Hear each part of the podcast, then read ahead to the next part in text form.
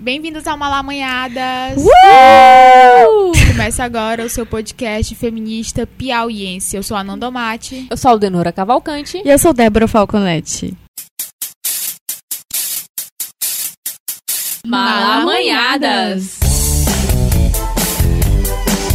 Toda malanhada! Malamanhadas! Toda malanhada! Estamos aqui com Camila Hilário, estudante de jornalismo da Estácio e co-criadora do projeto Negritude Piauiense. Bem-vinda, Camila. Oi, gente. Tô muito feliz. Fiquei muito, assim, honrada com o convite, porque eu já era fã do programa. Estou emocionada. Assim, primeiro, né, pra estar tá falando desse tema, eu queria que você fizesse você mesmo, se apresentasse de uma forma que você falasse um pouco da sua autoestima, o que, é que você pensa de si mesmo, né? Falasse um pouquinho, se descrevesse, se apresentasse eu, a gente fez aqui uma apresentação falando do que você estuda, do que você faz, né? Mas você poderia mesmo se descrever falando sobre si. É, eu sou negra, eu, meu cabelo é crespo. Não, mentira, meu cabelo é cacheado, ele é cacheado pro crespo.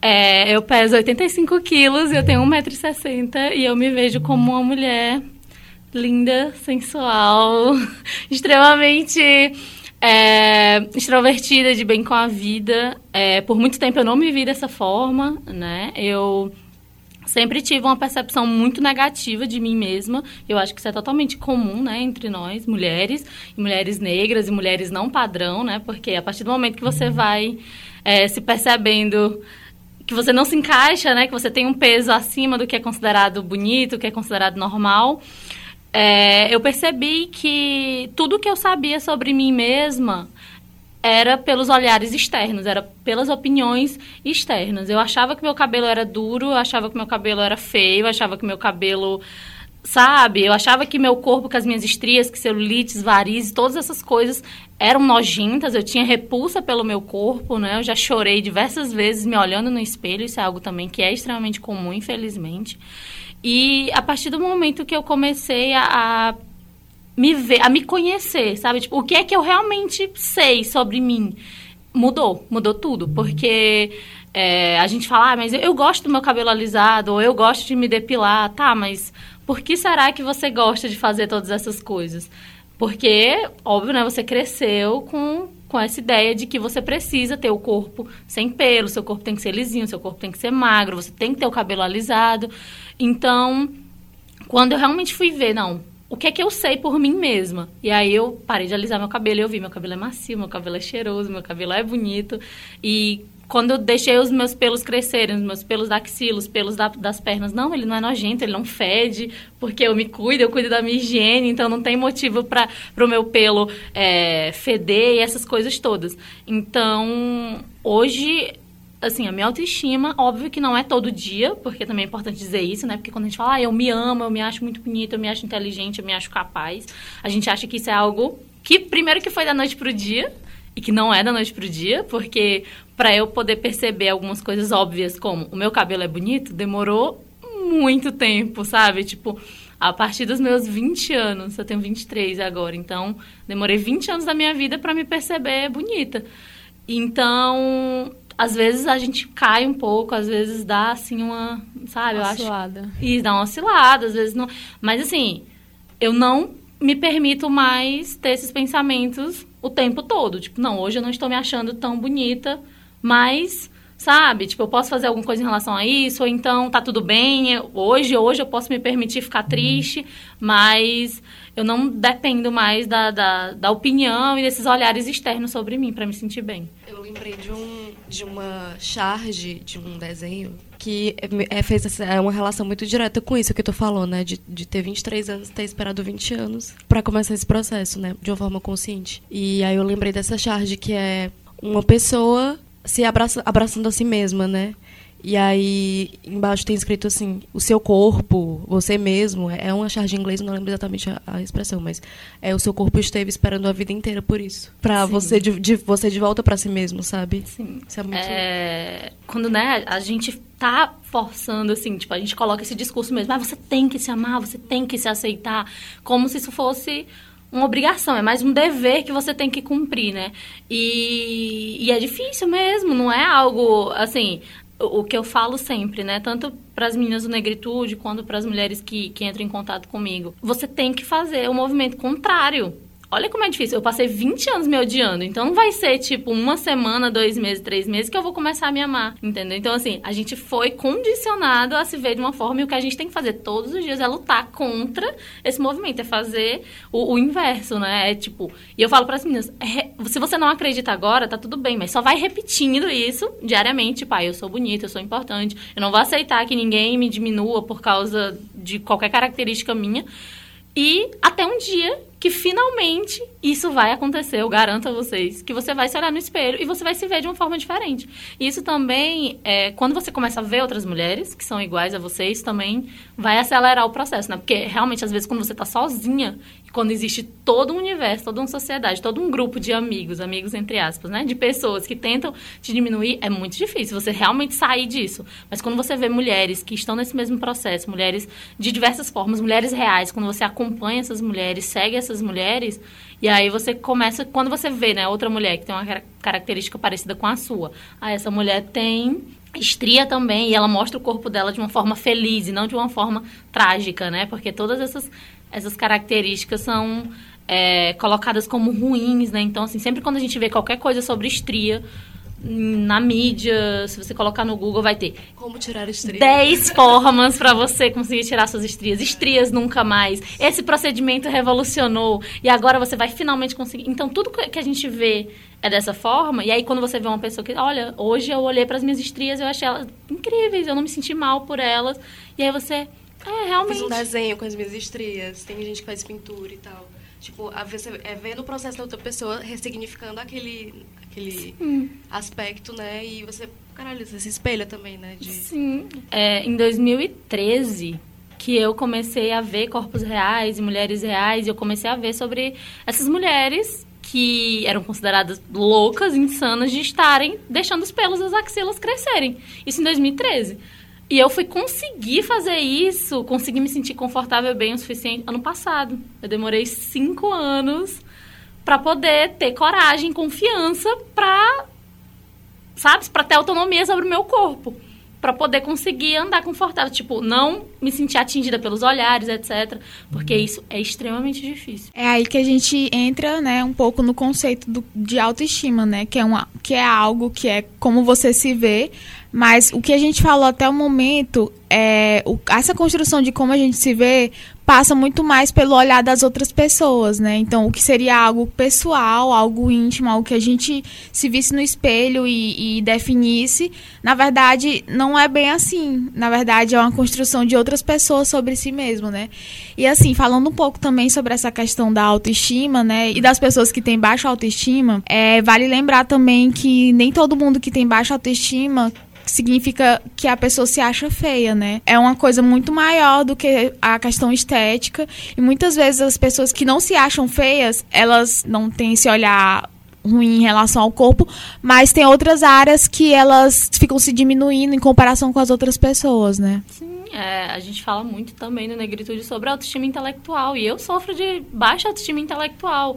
Eu nunca me sinto inteligente o suficiente. Eu posso ter lido 3 milhões de livros. Ontem eu passei a noite escrevendo sobre o que eu ia dizer hoje. Eu vi vídeos, eu revi minhas leituras, mas ainda chega um momento que eu duvido de mim mesma. Será que eu sou boa o suficiente para falar sobre esse assunto? Eu acho que deveria. Isso também entra na questão da, da síndrome da impostora, que eu não sei se vocês conhecem. Isso Sim. acontece principalmente com mulheres, com mulheres negras. A síndrome da impostora é: você não acha que você é merecedora. Eu acho que assim. Será que elas sabem quem eu sou? Será que elas sabem que, eu sou uma fraude? que eu sou uma fraude? É você se sentir uma fraude o tempo todo. Tipo, eu tô aqui, mas eu hoje, tipo, agora eu posso pensar em 10 pessoas que poderiam estar falando melhor do que eu. Falou um ponto que até, inclusive, já fiz um texto sobre isso no Malamanhadas, no Porta Treco, que é uma situação que acontece muito comigo. Passei a vida toda é, nunca tentando expressar minha opinião em grupos. Se eu tô num grupo, tem alguém é, com aquele pensamento parecido com o meu, eu concordo. Mas eu não digo minha opinião. Se todo mundo tá discordando, então eu acho que quem tá errado sou eu. E tem muito isso, dessa baixa, baixa autoestima intelectual. Tu fala um pouco, tu, comentou já, iniciou um pouco sobre o negritude.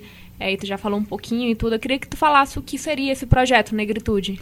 Sim, o Negritude Piauiense ele começou como uma forma de elevar a autoestima de mulheres negras do Piauí através da fotografia. Só que com o tempo ele se tornou mais que isso, né? A gente viu que através da estética, que é um ponto, foi um ponto de partida, né? Porque a gente fala, ah, mas não é importante, né, falar de estética. Ah, só porque você está falando de cabelo, seu cabelo, ou então do corpo, ou do, do seu nariz, da boca. A partir da, da, da autoestima estética, a gente conseguiu acordar para as outras questões, né? Por que eu não me sinto bonita? E assim, da onde vem isso, né? Isso vem do racismo. O que eu sofria na infância não era bullying, era racismo. E aí eu começo a entender que quando eu não sei minha história, né, quando eu não conheço escritoras negras, é, filósofas negras, artistas negras e negros, é, eu fico totalmente perdida, né? Quando eu não, não é... desamparado nesse isso, isso. E o negritude ele serve para isso, para gente, para que a gente possa se enriquecer tanto esteticamente como intelectualmente e em todos os outros aspectos da vida, né? Tipo, é um grupo de mulheres negras para que a gente possa se apoiar, compartilhar nossas histórias de sucesso, de fracasso, para que a gente possa compartilhar é, as nossas frustrações, assédio, questões de violência, tudo. É um, é um grupo de acolhimento.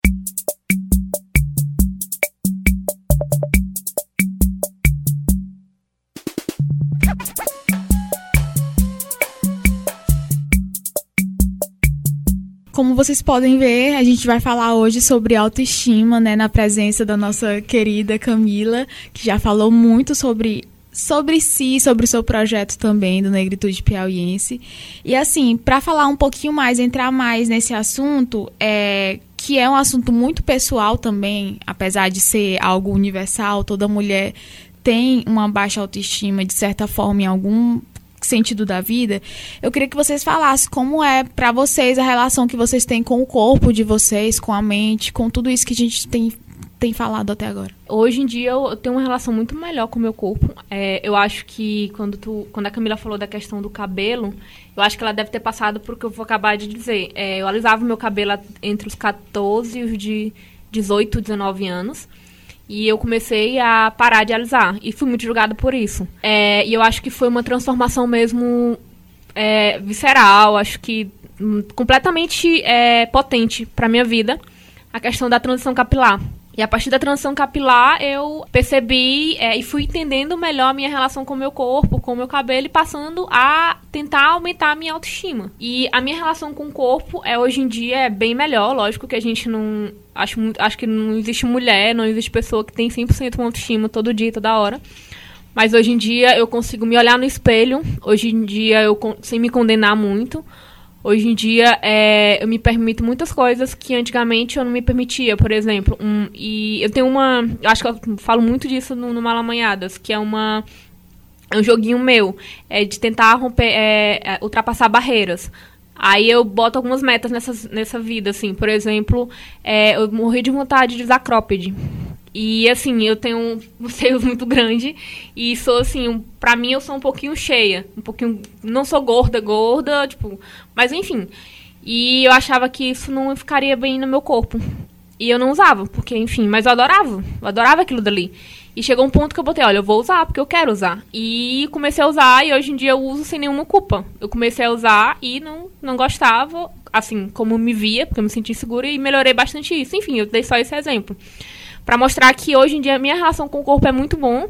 É, as minhas amigas até algumas vezes brincam dizendo que eu tenho uma estima muito alta, mas é porque, assim, eu acho que é uma prática diária. Você se olhar no espelho, fazer alguma coisa que você gosta, que você se sinta bem e dizer, poxa, eu realmente estou bonita hoje. Isso na questão estética, né? É, mas isso acaba interferindo na como que é a nossa relação, enfim, com a gente mesmo, além do corpo. E hoje em dia eu acho que a minha relação com o corpo é muito melhor do que ontem, por exemplo, do que antes de ontem. E enfim, é um para mim é um trabalho muito contínuo. Hoje em dia eu me permito usar roupas que eu quero, botar o meu cabelo da forma como eu quero. Por exemplo, eu adorava o volume. Mas eu tinha muito receio porque as pessoas achavam aquilo ali muito feio, o volume. Frizz no cabelo. É, corte que deixa o cabelo mais, mais volumoso mesmo. Eu tinha muito receio disso. Hoje em dia, não tenho. Hoje em dia, eu gosto e uso quando dá pra usar. Até porque meu cabelo não tem tanto, porque ele é um cacho mais aberto mas tem tipos de corte que dá, enfim. E é isso, é uma, um trabalho muito contínuo. Esse processo de, de caminhar de volta para si mesmo, eu acho que leva muito tempo e é um trabalho muito árduo, que eu acho que é em espiral, né? Tipo, você aprofunda e aí parece que você regride, mas aí você aprofunda mais, parece que você regride e aprofunda mais. Eu acho que isso é infinito. E eu acho que realmente não tem esse lugar que a pessoa, não, hoje eu tô aqui, só se a pessoa for narcisista ou psicopata, alguma coisa assim. Mas enfim. É, mas esse, pro, é, esse processo de se despedir de tudo que, que a gente aprendeu, de todo esse condicionamento, de toda essa história que a gente engoliu, que socaram nossa goela abaixo, sabe? É, e de construir uma nova história, uma nova narrativa, tipo esse negócio do olhar, né? Que a gente se constitui sem perceber a partir do olhar do outro. Isso é importante, isso é bom, mas isso também é muito ruim. E aí, a partir do momento que a gente ganha consciência disso, a gente tem que construir o nosso próprio olhar. Né? A nossa história, a nossa versão de quem a gente é. E a minha versão de quem eu sou foi também um processo muito difícil. Quando eu era criança, eu me achava criança muito feia. E hoje eu vejo nas fotos, eu vejo que era uma criança absolut absolutamente normal, sabe? Normal mesmo. E mesmo sendo uma mulher branca, que nunca foi muito fora do, do padrão e tudo, mas eu tinha muito isso, assim, essa, essa ferida, sabe? De alguma forma. E foi um rolê, assim, para trabalhar isso. Também alisava meu cabelo, também foi um rolê para parar de alisar. E para me co construir uma autoestima é, não só para além do corpo assim em relação ao corpo até que não foi tanto assim foi mais em relação ao cabelo e o rosto alguma coisa assim. Mas em relação a, a, a quem eu sou né enquanto essência tipo também foi um rolê muito complicado. Até para eu aceitar esse processo de aceitar minhas emoções de aceitar minha agressividade entendeu de não pensar que eu era uma pessoa ruim por causa disso é, de aceitar minhas vulnerabilidades também minhas carências também é um rolê muito pesado. E, e assim, autoconhecimento mesmo. E tempo. E paciência consigo mesmo, sabe? E luta. E, e luta, sabe? Tipo, é um processo de muita paciência, assim, pra caramba mesmo. E, mas assim, eu acho que esse, esse negócio de ah, eu sou uma impostora, eu sou uma fraude, todo mundo, ninguém sabe que eu sou uma fraude. Eu tenho esse tempo todo. Tipo assim, uma hora todo mundo vai descobrir. E tipo, todo mundo na verdade tá descobrindo o tempo todo e eu tô mas enfim, a gente vai fazendo, entendeu? Porque se a gente for ficar preso nisso, a gente não faz porra nenhuma. E a gente fica comparando é, o nosso, os nossos bastidores com, com os highlights, com os melhores momentos, os melhores stories das outras pessoas. Isso também é muito cruel com a gente mesmo, porque, enfim, a gente tem acesso a tudo de bom e de ruim da gente e tem acesso a quase nada das outras pessoas. Então, tipo, não tem, não tem nem, nem material para se comparar. E se comparar é, é um processo de violência também consigo mesmo. É, tem esse lance das redes sociais, né, que influenciam em várias áreas da nossa vida, inclusive essa questão da construção da nossa autoestima, né? Porque a Débora, por exemplo, citou essa questão dos bastidores, né, de, dos stories e tal. Eu não tenho muita essa experiência, porque eu não tenho Instagram, porém, eu imagino quanto deve ser pesado. E Inclusive, eu não tenho Instagram por conta disso. Porque eu não quero estar tá me medindo. Porque eu já tenho uma autoestima muito na merda. E eu acho que se eu tivesse Instagram seria algo bem pior. Mas eu queria que também tu falasse em relação a. Porque assim, tu já falou um pouco sobre é, essa construção do que tu achava que, era, do que tu sentia em relação a ti. Como a Débora falou de olhar as fotos antigas. Gente, isso é, é algo maravilhoso. É um exercício muito bom. É, eu, quando eu era mais magra, porque assim, eu não fui uma criança gorda, não fui uma adolescente gorda, né? Eu fui engordando com o tempo, então, assim, eu era muito magra antigamente e eu me achava muito gorda, né? Porque sempre quando a gente passa um pouco, passou do 36, acabou aí, né? Você é gorda, você tá no sobrepeso. É verdade, a média é 36. Você tá perto de morrer obesa daqui a pouco, porque você passou do 36. E aí, nesses momentos, nessa época da minha vida, né, onde eu me sentia mais insegura, foi a época que eu era magra. Era a época que eu tinha um cabelo alisado. Ou seja, era a época que eu estava no padrão, né? Entre aspas. Tentando se encaixar. Que eu estava tentando me encaixar desesperadamente. E essa foi a época que eu me senti mais feia.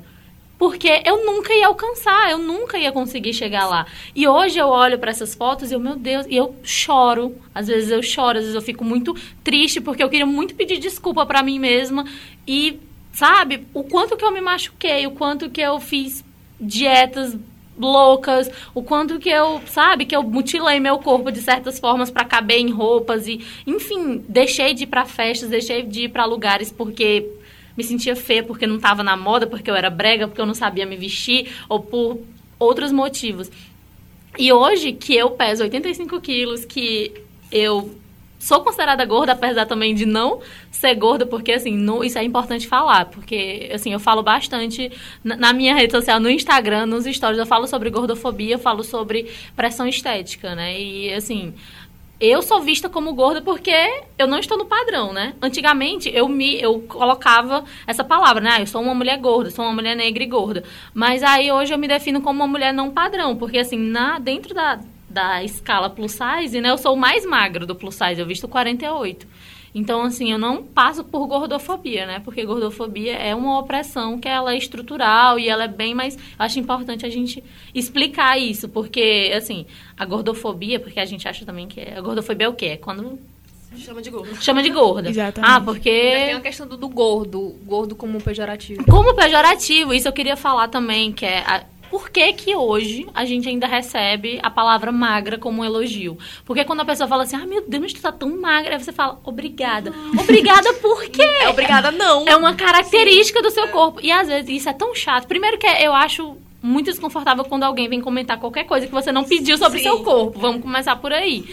Então, assim, as pessoas nem sabem por que, que você emagreceu. A maioria das, das vezes que eu emagreci, tipo, o ano passado, foi porque eu tava doente. Sim. Porque eu tava mal do estômago, porque, enfim. E aí eu emagreci. E aí as pessoas falam, meu Deus, mas você tá tão mal. Porque é isso, né? A gordofobia faz isso. Não importa, tipo, você pode estar com depressão, você pode estar sofrendo problemas seríssimos na sua casa, mas o você tá importante tá é porque você tá magra. E lembra das pessoas que chegam que você tá doente. Ah, que você tá doente, não sei o que. Que bom que você vai emagrecer. Porque quando você está doente, isso, vai vomitar vomitar, vai emagrecer ali. É isso, isso, isso é visto como um objetivo, né? Tipo, é que o objetivo sempre é ser magra. Só um negócio pra pontuar que tem um filme da Netflix que uma atriz, aí a Lily Collins, ela tava fazendo uma, uma pessoa que tinha anorexia. E aí ela emagreceu bastante para fazer o personagem, né? E aí as, as vizinhas dela, lá de dos Estados Unidos, passavam por ela, oi fulana, mas tu tá magra, que dieta é essa que tu tá fazendo? Sendo que a bicha tava fazendo anorexica no filme. Sim, é, eu já ouvi, assim, de, de pessoas da área da saúde, assim, como brincadeira, né? Sobre, ah, é, vou tomar chá de crack ou alguma coisa parecida, porque, ai, tipo, eu só não tomo porque eu não tenho coragem, porque, sabe, tipo, coisas extremamente pesadas, assim, a gente tem que. O nosso maior objetivo da vida tem que ser emagrecer. Né? E quando você não, não emagrece, você é visto mesmo como preguiçoso. E assim, é isso, porque as pessoas, elas simplesmente elas não querem saber os, os seus motivos. Assim, a justificativa, né? É, você tem que ser magro. Então, assim, se você é gordo, automaticamente você é preguiçoso, você tá doente. Negligente com a saúde. Negligente com a saúde. É... O termo, né, obeso, é um termo patologizante, é um termo que é para dizer que uma pessoa gorda, ela é doente. Você, automaticamente, se você é obeso...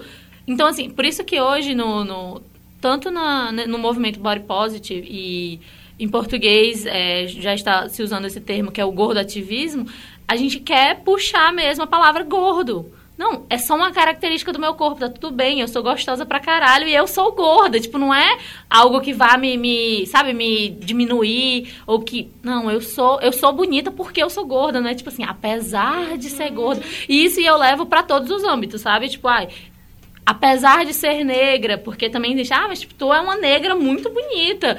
Porque eu tenho, né, eu sou, tenho a pele mais clara. Não é uma mulher bonita, é uma mulher eu negra. Sou uma mulher bonita. negra bonita. Então, assim, apesar de você ser gorda, apesar de você ter o cabelo que você tem, porque isso é usado para tudo, né? Apesar de você ser negra, você é bonita. Não, eu sou bonita porque eu sou negra, porque eu sou gorda, porque eu sou não padrão, porque eu sou bissexual e porque eu, entendeu? E assim, essa questão de olhar para trás, né? Hoje, eu com esse peso, eu nunca fui tão feliz comigo mesma, porque hoje eu tô vivendo a minha verdade, sabe? Hoje eu tenho autonomia do meu próprio corpo. Eu sei que as decisões que eu tomo é porque eu conheço o meu corpo é suficiente. Consciente. Exatamente, porque assim, é, é, isso que, que eu quero bater sempre na tecla, sabe? Da gente se conhecer. Tipo, se você quer alisar seu cabelo, Ótimo, tudo bem. Mas será que você já deu uma chance pro seu cabelo? Será que você já tentou pelo menos uma vez? Será que você viu por si mesma que seu cabelo vai ficar de um jeito que você não gosta? Porque assim, conhece seu corpo, sabe? Tipo, deixa seus pelos crescerem uma vez na vida.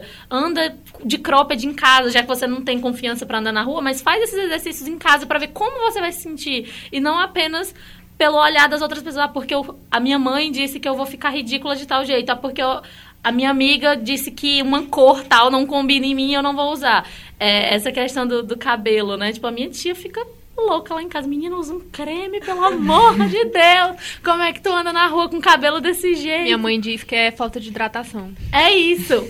E aí, Sempre escuto isso. E isso também, né? É pra, pra essa questão do cabelo. É, gente, um cabelo que é crespo é um cabelo que ele não vai formar ondas, ele não vai fazer os cachinhos, ele não vai ficar definido. E ele não tá ressecado por causa disso, é porque o cabelo é assim. Então a gente também tem isso. Um cabelo sem definição é um cabelo que ele tá estragado, tá ressecado, tá errado. E também isso de o corpo magro é um corpo saudável. E é Não. isso que a gente quer bater na tecla. Gente, eu peso 85 quilos e assim, eu sou sedentária, né? Eu não consigo dançar uma música direito. Mas vocês conhecem a Thaís Carla? Que é a, a dançarina da Anitta? Que é a dançarina gorda, que ela é gorda maior. E, gente, aquela mulher dança demais, demais, demais. Ela dá um pau em qualquer pessoa que pesa menos que ela, né? Então, assim, são essas coisas que são colocadas pra gente como impossíveis, né? Se você é gorda, você não pode dançar, você não pode fazer tal coisa.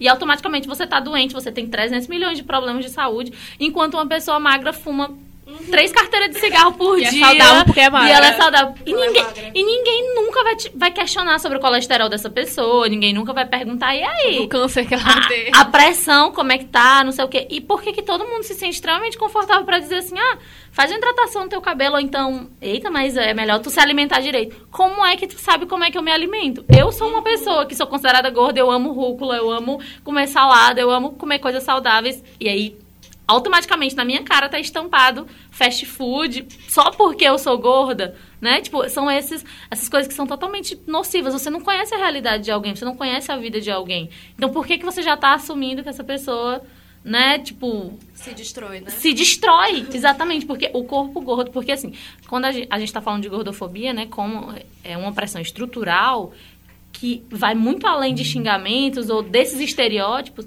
é porque assim, a sociedade ela não foi, não é construída, não foi feita para pessoas gordas. É um mundo para pessoas magras. A gente fala de acessibilidade, por isso que eu digo que eu não sofro gordofobia, né? Porque eu não tenho problemas para passar na catraca. Não é algo que eu precise pensar assim, meu Deus, será que eu vou passar na catraca do ônibus? Porque muitas pessoas gordas precisam pedir para abrir a porta de trás para poder evitar o constrangimento. Então, assim, a sociedade, as empresas de ônibus não vão pensar, vamos construir uma catraca que dê para todos passar. Não, existe essa catraca, ou você passa nela ou não. As marcas de roupa, né, o meio plus size que ironicamente, é um meio extremamente gordofóbico, porque as plus size não têm barriga. As modelos plus size é a modelo que tem um quadril largo e etc. E Violão, né? o corpo violão e, assim, é, eu não preciso... São, são essas questões de, de acessibilidade, né? Então, assim, tipo, a indústria da moda, ela tá dizendo, a gente vai fazer, porque o meio plus size, geralmente existem marcas que só vão até o 56, por exemplo. E as pessoas que vestem mais de 56, e as pessoas que vestem 60, as pessoas que vestem 60 mais. Então, assim, a indústria da moda está passando uma mensagem que é essa roupa que nós temos. E se você, você precisa. Tipo, a pessoa gorda precisa se adaptar a, a essa sociedade, né? Eu preciso emagrecer, porque o meu corpo está errado. Puxando da questão que você falou que a gente, que a sociedade obriga a gente a emagrecer a qualquer custo. Eu lembrei de uma situação minha, quando eu tinha uns 18 anos, meu irmão surgiu na minha casa com uma tarja preta pra emagrecer. É, um amigo dele trabalhava numa farmácia e ele conseguia pegar esses remédios sem, enfim, autorização. Enfim, do nada a gente, pois vamos tomar. Aí foi o meu irmão, a agora a esposa dele e eu, tipo assim, a galera estamos ali tomando remédio pra emagrecer. Era um remédio que ele inibia o apetite. Então eu passava o dia sem comer. Só com aquilo dali. E na época, eu tava num padrão de, de, de, de tamanho de roupa, enfim. Eu era. Eu não era gorda, eu não era, sabe? Eu tava naquele padrão já que as pessoas aceitavam. E pra mim eu era. Eu, eu tava muito gorda e eu resolvi tomar aquele remédio. Olha as coisas que a gente se submete a tá no padrão, porque, enfim. E, e, assim, como eu tô falando, né? Não tem problema também você querer mudar seu corpo, né? Porque é, é muito confundido, né? Essa questão do, do body positive com conformismo. Ah, eu tenho que ser assim pra sempre, eu não posso mudar. E assim, de novo, você tá mudando, você quer emagrecer, você quer fazer uma bariátrica, você quer colocar silicone, lipoaspiração, fazer uma uma rinoplastia, porque você ama seu corpo ou porque você odeia o seu corpo? Porque se vocês me perguntassem para se vocês perguntassem para Camila que tinha 20 anos, que tinha 19 anos, eu ia falar assim, se, se vocês me perguntassem, quantas cirurgias você quer fazer? Eu ia dizer todas elas. Eu quero fazer lipoaspiração, eu quero fazer uma rinoplastia, e eu quero, eu quero diminuir a gordura do meu corpo, eu quero fazer uma lipoescultura. E olha como a nossa percepção muda, né, com o tempo. Porque se eu tivesse dinheiro na época, imagina se eu tivesse a condição financeira para fazer, eu teria feito. Eu teria modificado meu corpo para sempre. E hoje, a Camila de 23 anos, porque hoje, se você me perguntar se eu quero fazer alguma cirurgia plástica, eu não quero fazer. Até um ano atrás, eu ainda tinha muito problema com os meus braços, porque é um braço gordo, né? Tipo, eu não tenho muita barriga, mas o meu braço, ele é visivelmente gordo, então não é uma coisa que não dá para esconder, tipo, nas blusas. Eu evitava usar blusas é, rega... Hoje eu tô de cropped, também que é algo que não é, né, pra você usar, se você é não se padrão. É gorda, não padrão e, e tem a, as medidas mais maiores. Exatamente. A gente não pode usar cropped. Não. E, e aí eu iria fazer algo que seria permanente e olha o quanto quanto eu, eu teria perdido, né? Porque assim, se você se conhece, você entende seu corpo, mude, mude o que você não gosta, né? Mas assim, algo que eu bato sempre na tecla, tanto nas minhas redes sociais, em qualquer lugar que eu vou. É, a magreza não vai te trazer felicidade. Se você não estiver bem por dentro, mentalmente, se eu não tivesse feito terapia, se eu não tivesse entendido de onde vinha todas essas minhas inseguranças, as minhas questões, eu poderia ficar magra como eu era magra, né? Quando eu tinha 15 anos, 19 anos, é, eu era magra. Gente, quando eu penso, meu Deus, eu pesava 53 quilos, eu pesava 62 quilos, eu me achava enorme, de gorda, tinha vergonha de tudo. E hoje eu olho para trás e, meu Deus, eu era extremamente magra, como assim? Tipo, se eu pesar 62 quilos hoje, seria totalmente estranho para mim isso. E é, eu teria feito algo por causa dos outros e não por mim. Eu lembrei, novamente, outra situação. É, eu tenho seios muito grandes. E desde, desde a adolescência, a boca da minha mãe era dizer para eu fazer uma cirurgia de redução de seio. Isso eu, eu cresci entre os 15 e os 19 anos. Quando é que a gente vai marcar? É só tu chegar aos 18 anos que a gente vai marcar a tua cirurgia. Não perguntava se eu queria, não questionava isso e, enfim, não tentava inserir isso na minha vida de por que, que é grande, se isso é ruim ou, ou não. Só dizia, quando tu chegar aos 18, a gente pode pensar em fazer a cirurgia. Hoje em dia eu não. Lógico que eu não, que não fiz, graças a Deus eu não fiz. Mas assim, olha que loucura. Sim, é, eu acho que algo que eu queria falar também é sobre a, a, missão que eu peguei para mim mesma. A gente está falando de autoestima, de autoaceitação. É, e muitas meninas vêm falar comigo, né? Sobre como é que, que eu consigo exalar essa confiança de... Tipo, hoje eu tô aqui, eu tô de cropped, eu tô com meu cabelo volumoso, eu tô sem sutiã, porque eu, eu tenho os seios maiores... E porque é Seios maiores não podem, não, não, podem ficar sem sutiã. Nunca, né? Porque isso é algo também que a gente sempre vê. Ah, tipo, as meninas que têm seios pequenos têm muita mais facilidade para andar na rua Sim. sem sutiã. E elas se libertaram do sutiã e foi maravilhoso. Mas, tipo, eu, como é que eu vou fazer isso? Isso é algo também que eu tô me libertando aos poucos. E hoje eu tô me mostrando na rua de um jeito que eu nunca teria coragem no passado, né? E eu peguei essa missão de me amar hoje. Eu não vou esperar perder 10 quilos para me sentir bonita. Porque esse é o problema, né? A gente coloca assim, não, quando eu, a partir do momento que eu fizer tem uma condição, né, pra se amar. Isso, que eu vou. No, no, momento que eu fizer a minha bariátrica, pronto. Aí as pessoas acham que assim, no outro dia da bariátrica, você vai estar tá com a saúde mental maravilhosa. Porque é uma coisa associada à outra. Né? Autoestima lá em cima e todos os meus problemas vão desaparecer. Seus problemas não vão desaparecer porque você emagreceu 10 quilos, porque você emagreceu 5 quilos. Assim, é isso. Eu só vou ficar bonita quando eu conseguir pintar meu cabelo de tal cor. Quando eu tiver o corpo da fulana de tal. Quando eu... É sempre depois, nunca é agora Nunca. Então, a minha missão é, hoje eu, hoje eu vou me sentir bonita, independente de como eu esteja. Se eu tiver, assim, eu postei uma foto no, no meu Instagram de um diário que eu tinha quando eu tinha 19 anos, 19, 20 anos. E eu ficava colocando meus pensamentos, né? E com 20 anos, eu escrevi, cansei de ser minha inimiga. E eu escrevi hoje pela primeira vez, com 20 anos, eu acho que 19, 20, eu me senti bonita me olhando no espelho pela primeira vez. E eu não estou, aí veio, e eu não estou maquiada, e eu não estou com uma roupa nova, e eu não estou saindo para uma festa, por exemplo.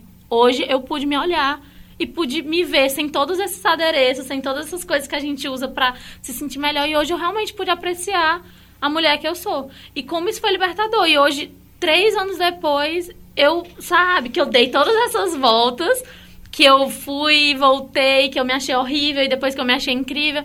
Hoje eu olho para trás e eu vi, eu assumi realmente esse compromisso com mim mesmo. E eu fico muito feliz que eu segui isso, sabe? É, por mais que às vezes a gente a gente regrida um pouco, mas eu sempre digo que é um caminho sem volta. Não dá. Hoje eu, eu não consigo mais pensar como eu pensava antigamente. Tipo, mesmo tendo assim, ah, de vez em quando tem essa, essas recaídas, né? Mas não dá para voltar atrás. Uma vez que você se olha com amor, com carinho, quando você pensa, não, eu, eu, o meu corpo merece respeito, o meu corpo merece afeto, tá tudo bem ter os quilos que eu tenho, tudo bem ter os pelos que eu tenho, você não vai conseguir, sabe? Tipo, se agredir, uhum. se agredir dessa forma, porque é uma agressão muito grande que a gente tem o tempo todo, né, com nós mesmos.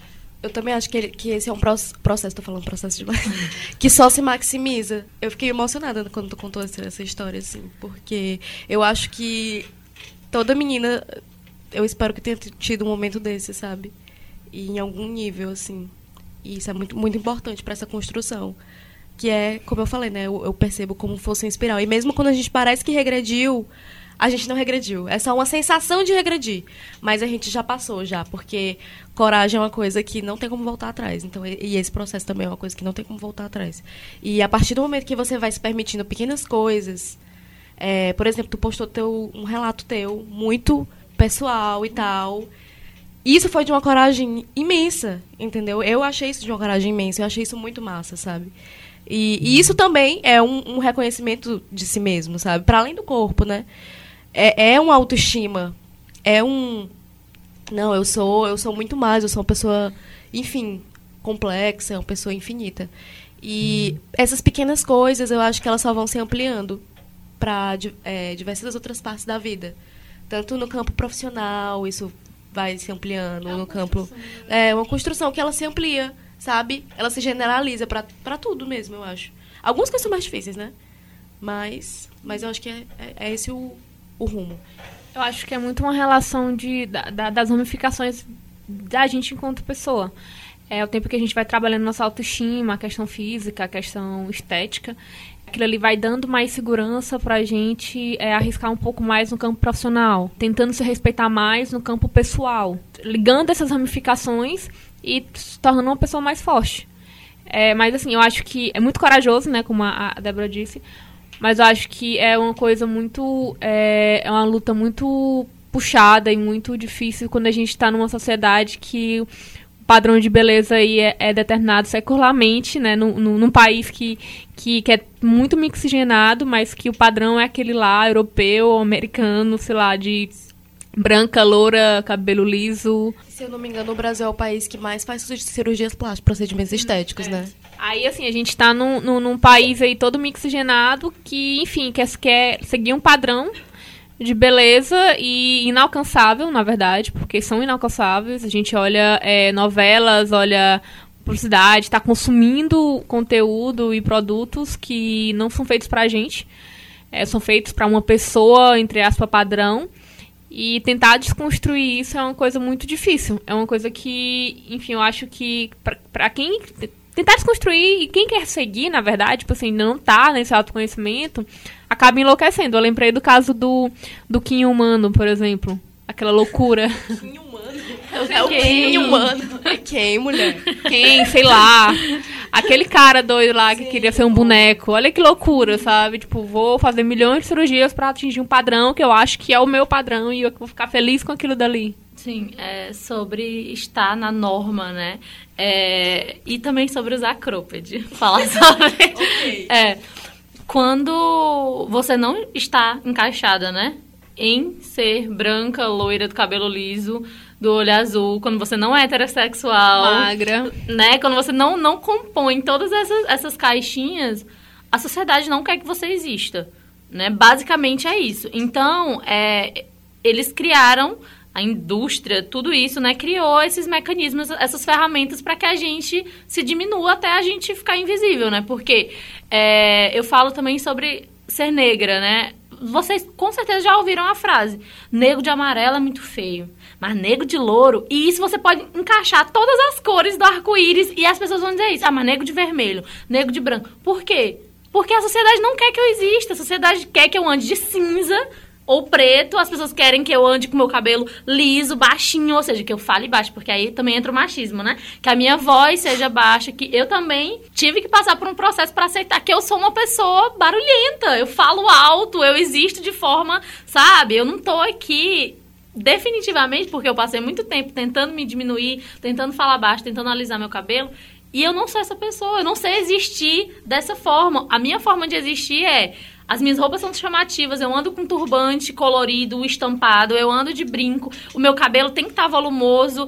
Então, assim, todas as vezes que você fica se podando, né? Ah, eu não vou usar tal roupa porque vai chamar muito a atenção. Qual o problema de chamar a atenção? Porque olha como a gente se vê de uma forma tão pequena que eu não acho que eu sou uma pessoa que eu mereço chamar a atenção. Porque, tipo, quem sou eu? Porque vem isso, né? Quem sou eu pra. Que audácia. Que audácia da minha parte, porque eu sou um ser que. Que audácia existir. Que é tão pequeno que eu não mereço chamar a atenção. E às vezes. Também essa questão de chamar a atenção, né? Ah, mas porque eu também já ouvi isso, né? Tipo, aí eu ando, eu ando meio-dia, minha filha, no terminal do Bela Vista com um turbante de jaqueta, morrendo de calor, mas tentando sustentar o look, né? Ando de jaqueta, com um turbante enorme, com um brinco.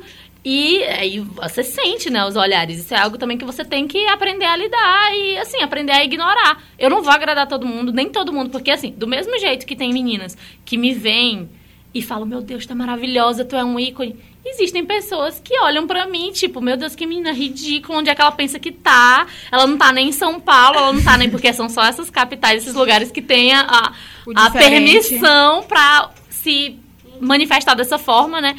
Então, assim, é, do mesmo jeito que tem gente que acha bonito, tem gente que acha horrível. E essa questão de chamar atenção, né?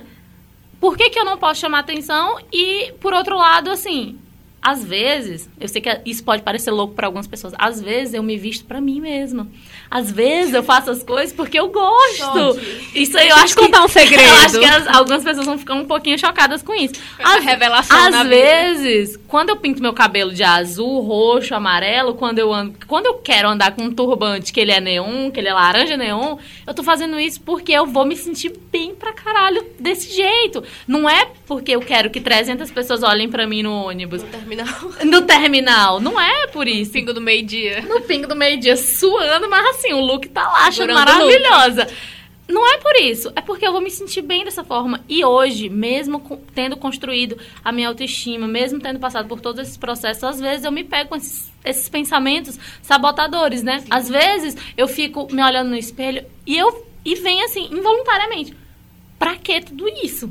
Sabe, tipo, e eu me, assim, tento, às vezes, às vezes isso acontece, às vezes tem dias que não, hoje eu não vou me vestir de uma forma que as pessoas vão olhar para mim, porque também é cansativo, sabe? Às vezes é enche o saco, mas... A gente realmente quer ficar invisível. Quer ficar invisível. E, e às vezes, E às vezes eu fico, tipo, pra que tudo isso? Às vezes, não, isso aqui tá demais. Às vezes o cropped, o turbante junto e a jaqueta, e isso vai ser demais. Mas aí, depois vem como assim, pra que tudo isso? Porque eu quero, porque eu me sinto bem, porque eu vou me sentir feliz dessa forma e eu não preciso me, sabe, me podar por causa das outras pessoas. Porque se as pessoas não acham que é normal, não acham que é bonito, problema delas. Eu vou ficar. E assim, é, às vezes precisa uma pessoa ter coragem para se vestir assim sabe? Tipo, se eu não visse meninas dentro do ônibus, se eu não visse meninas que parecessem comigo de turbante e com tranças, com dreads, talvez eu nunca teria tido coragem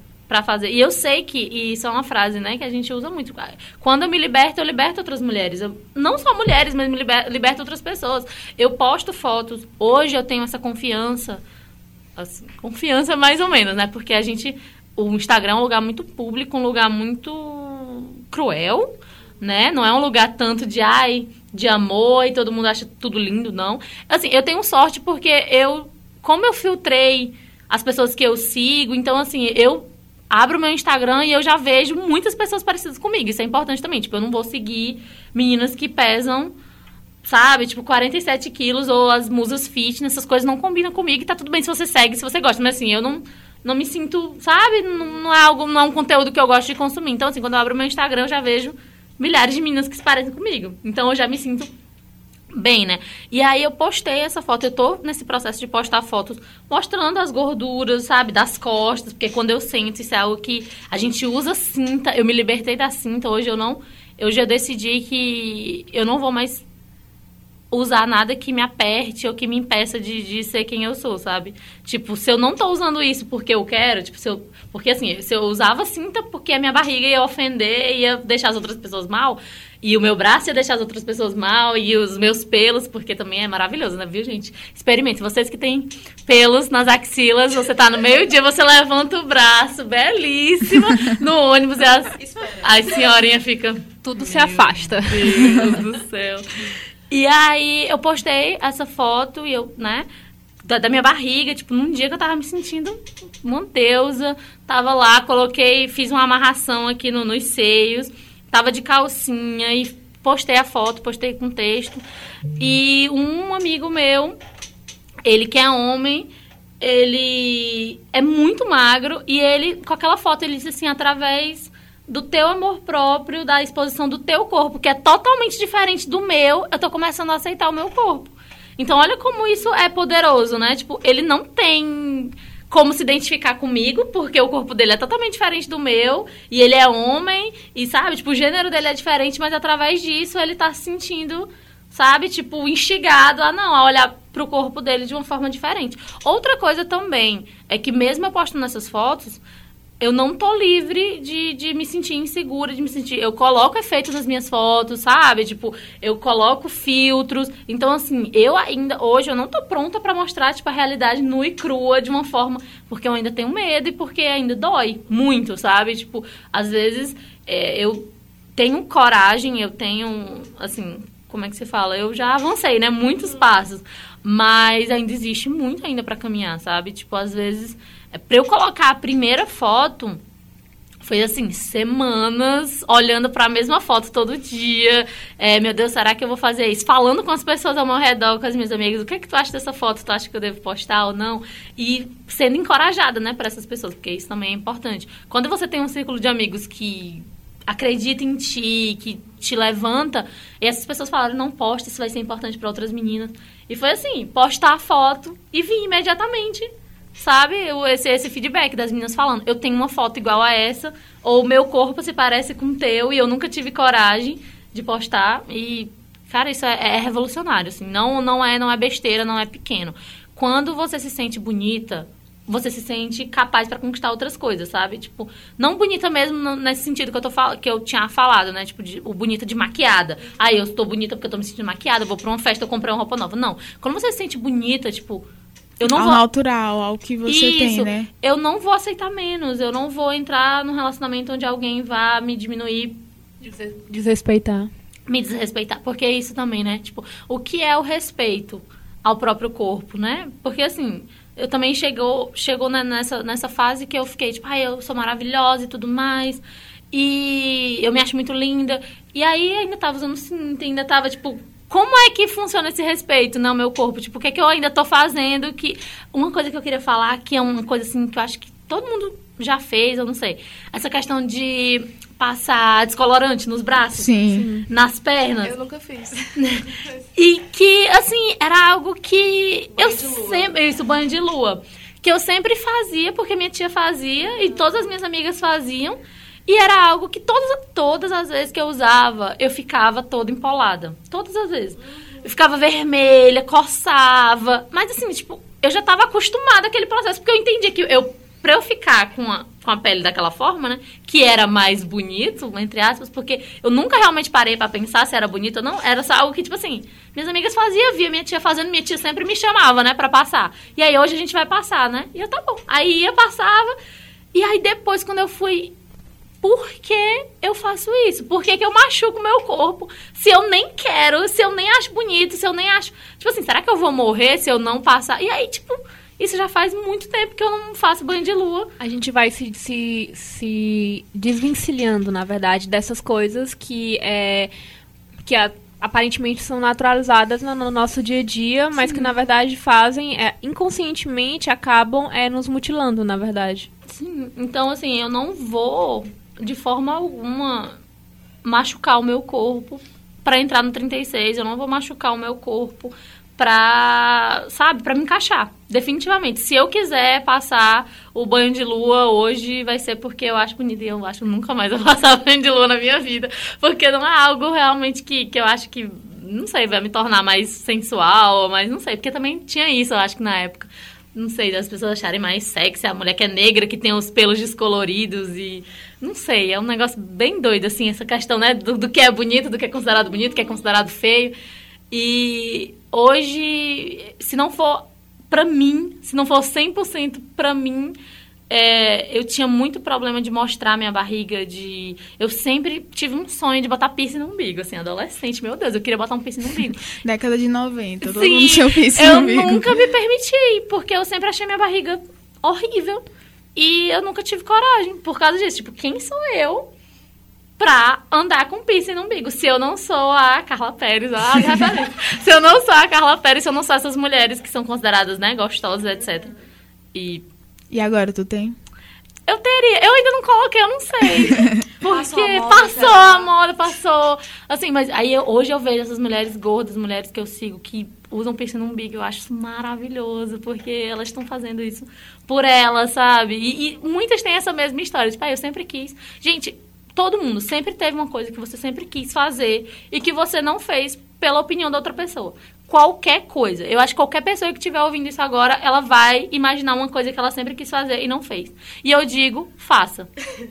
Faça isso imediatamente. E aí, se você não gostar, se você ver, não, realmente eu tô passando vergonha com isso, aí você não usa. Mas assim, mas foi porque você descobriu isso, sabe? E, e é isso que a gente chega num ponto de que, o que a gente tava falando, a gente tá sempre nesses padrões de beleza, porém existem essas pessoas que estão indo contra, né, contra isso já há um tempo e que de certa forma já tá sendo classificado como mulheres influências da moda. Eu acho que tu também se, é, tá nesse lugar, né, com negritude, também com o teu, teu Instagram pessoal, de estar tá, é, empoderando essas meninas. E eu queria que tu me falasse sobre isso, o que é que tu acha dessas mulheres que estão na moda e que estão que são fora do padrão e que estão puxando essa corrente de amar o seu corpo do jeito que ele é e de se, de, de se mostrar e mostrar para outras pessoas. Porque, como a gente falou, de certa forma, isso. De certa forma, não, isso é uma, uma coisa muito potente que ajuda essas meninas a se aceitarem, essas pessoas se aceitarem do jeito que elas são. Como o próprio o teu amigo, né? Que é um homem que tem uma outra realidade, mas que por ver tu fazendo aquilo, ele começou a gostar do, do, do próprio corpo, né? Sim, é, é assim, é importantíssimo. Eu tinha várias questões que, que eu ainda estava por resolver, né, com o meu corpo. E imediatamente, gente, a mídia, né, o seu stand de jornalismo, a imagem, ela é muito poderosa. Automaticamente, quando eu vi é, a Maria Luísa, que ela tem um Instagram mega maluco, ela é minha inspiração, assim. Quando eu vi uma foto daquela mulher, sabe, que ela é grande, ela fala que, ai, eu sou grande, eu tenho uma barriga grande, a minha bunda é grande, e meus braços são gordos, e eu vou usar um short curto, eu vou... Cara, aquilo foi, sabe, assim, a minha cabeça explodiu, assim, na hora, porque, sabe, eu imediatamente me identifiquei com ela. É, tem outra, outras mulheres, e isso também é importante, sabe? É importante você seguir pessoas que se parecem com você, mas também é importante você seguir pessoas que não tem nada a ver com você, pra você normalizar isso, né? Porque, assim, se eu nunca na minha vida, se eu nunca, nunca, nunca vi uma pessoa gorda de cropped, no dia que eu ver, eu vou achar que isso é coisa mais bizarra do mundo. Então, acostumem o olhar de vocês com o diferente, né? Então, sigam pessoas diversas. A Bia Gremion, que é outra mulher que eu sigo, ela foi a primeira mulher gorda a desfilar no São Paulo Fashion Week. Até então, nunca tinha tido uma mulher gorda maior, porque ela veste 60, né? Porque não era a plus size, não era a mulher que não tem barriga. É a mulher gorda, a mulher que tem celulite, a mulher que tem uma barriga grande. E olha o que ela fez, né? Tipo, ela ter sido a primeira mulher a desfilar numa, num, num- sabe, tipo, a moda, né, que é um lugar que é gordofóbico, que é excludente, que não deveria ser, porque a moda é pra ser pra todo mundo. E no negritude a gente bate também nessa tecla, né, de a moda é pra mulheres gordas, é pra mulheres go é para mulheres negras.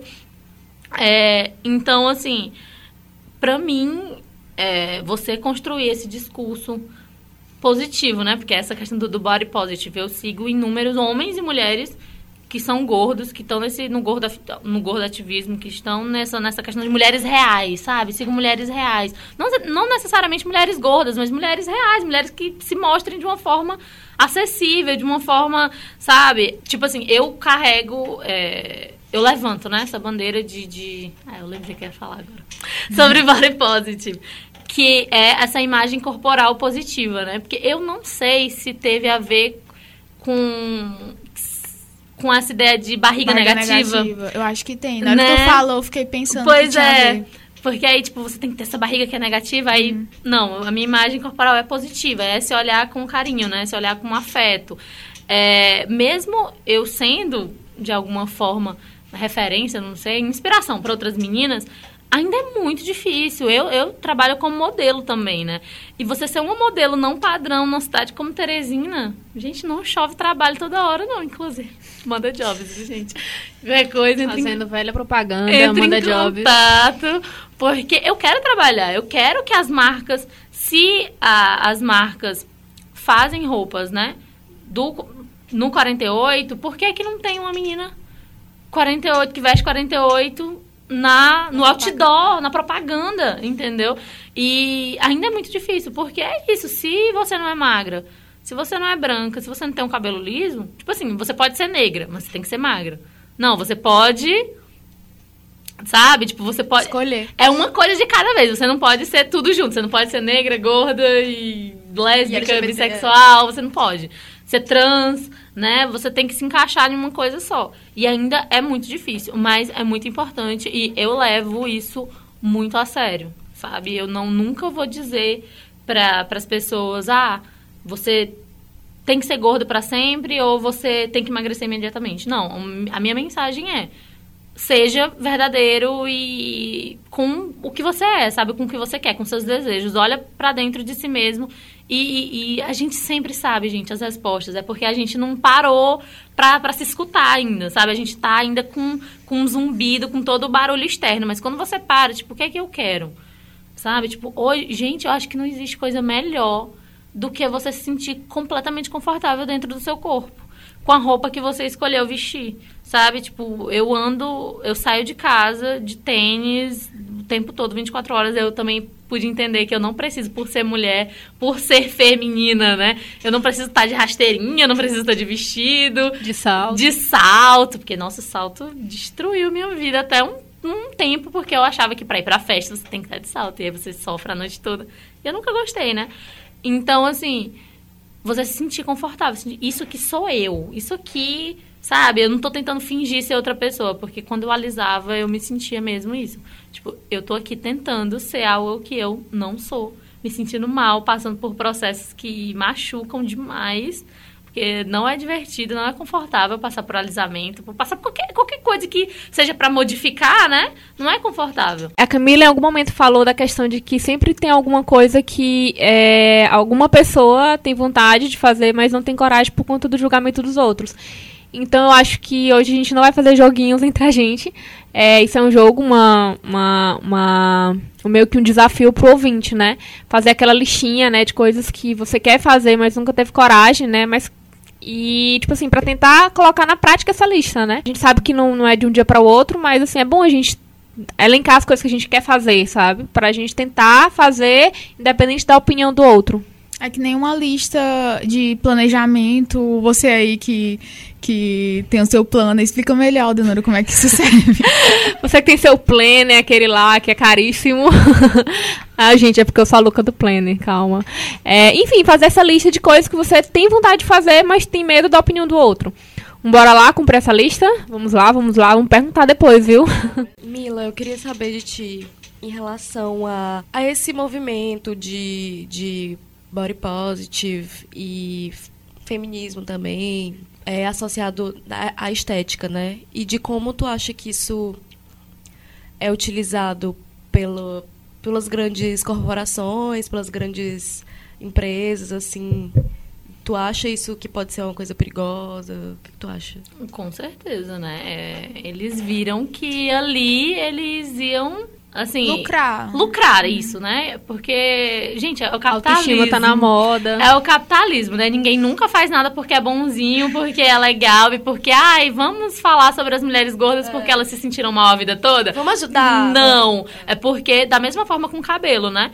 Que o movimento de transição capilar a gente começou porque mulheres negras e mulheres que têm o cabelo cacheado, crespo, ondulado, elas não conseguiam produtos, elas não conseguiam salões de beleza. Então o que, que a gente começou a fazer? Vamos tratar do cabelo em casa, vamos usar uma babosa, vamos usar. Gente, essa questão da maionese capilar, isso é muito antigo. A gente fazia maionese caseira e aí de repente uma marca viu que estava perdendo dinheiro. Ah, Não, eles não vão, elas não vão comprar meus cremes porque elas estão fazendo a maionese em casa, estão passando babosa, estão passando maionese. Maionese não, é a maionese capilar, mas é a.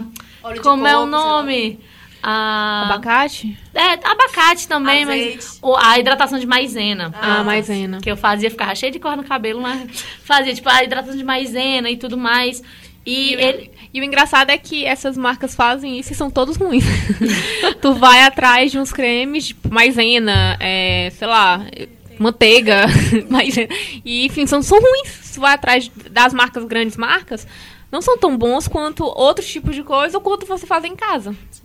E aí, como é, mulheres gordas, mulheres não padrão, já estavam buscando formas de se vestir, porque eu quero me vestir bem, eu quero me vestir de uma certa forma. E quando eu vou na loja, o corte para pessoas gordas não é um corte que faz bem pro meu corpo, aquelas estampas, aquelas coisas que são, sabe, pra gente mais idosa. Não que pessoa idosa tenha que, se, tenha que usar, uma, enfim, né? Tipo, esses estereótipos mesmo. Então, assim, eu, como eu sou.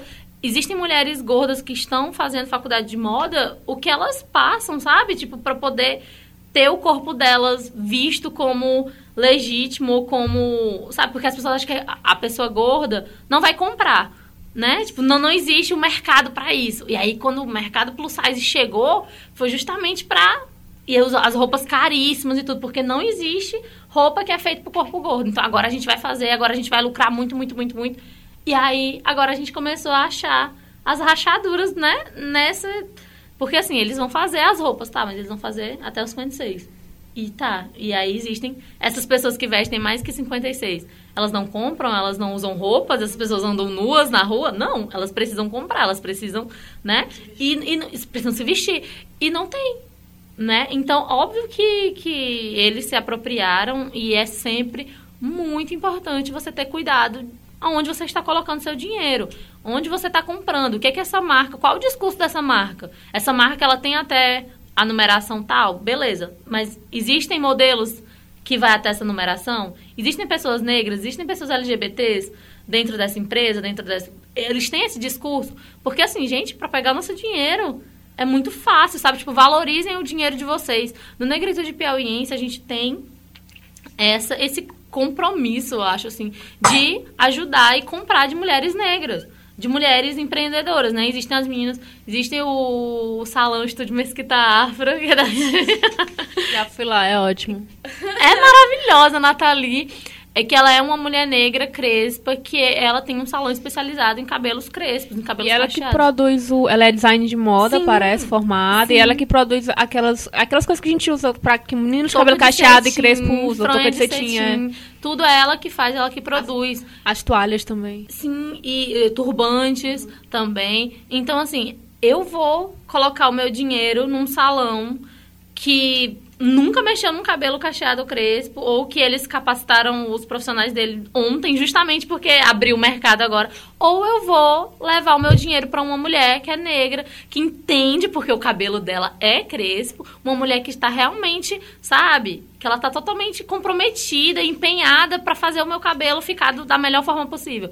Sabe, ela tá crescendo, ela tá tentando é, um espaço, ou tipo, eu vou dar meu dinheiro para uma grande corporação, para uma grande empresa. Isso vale para qualquer coisa, assim, que você queira comprar. Tipo, agora que a gente tá na Páscoa, compra de mulheres que estão produzindo ovos de Páscoa, que estão produzindo chocolate.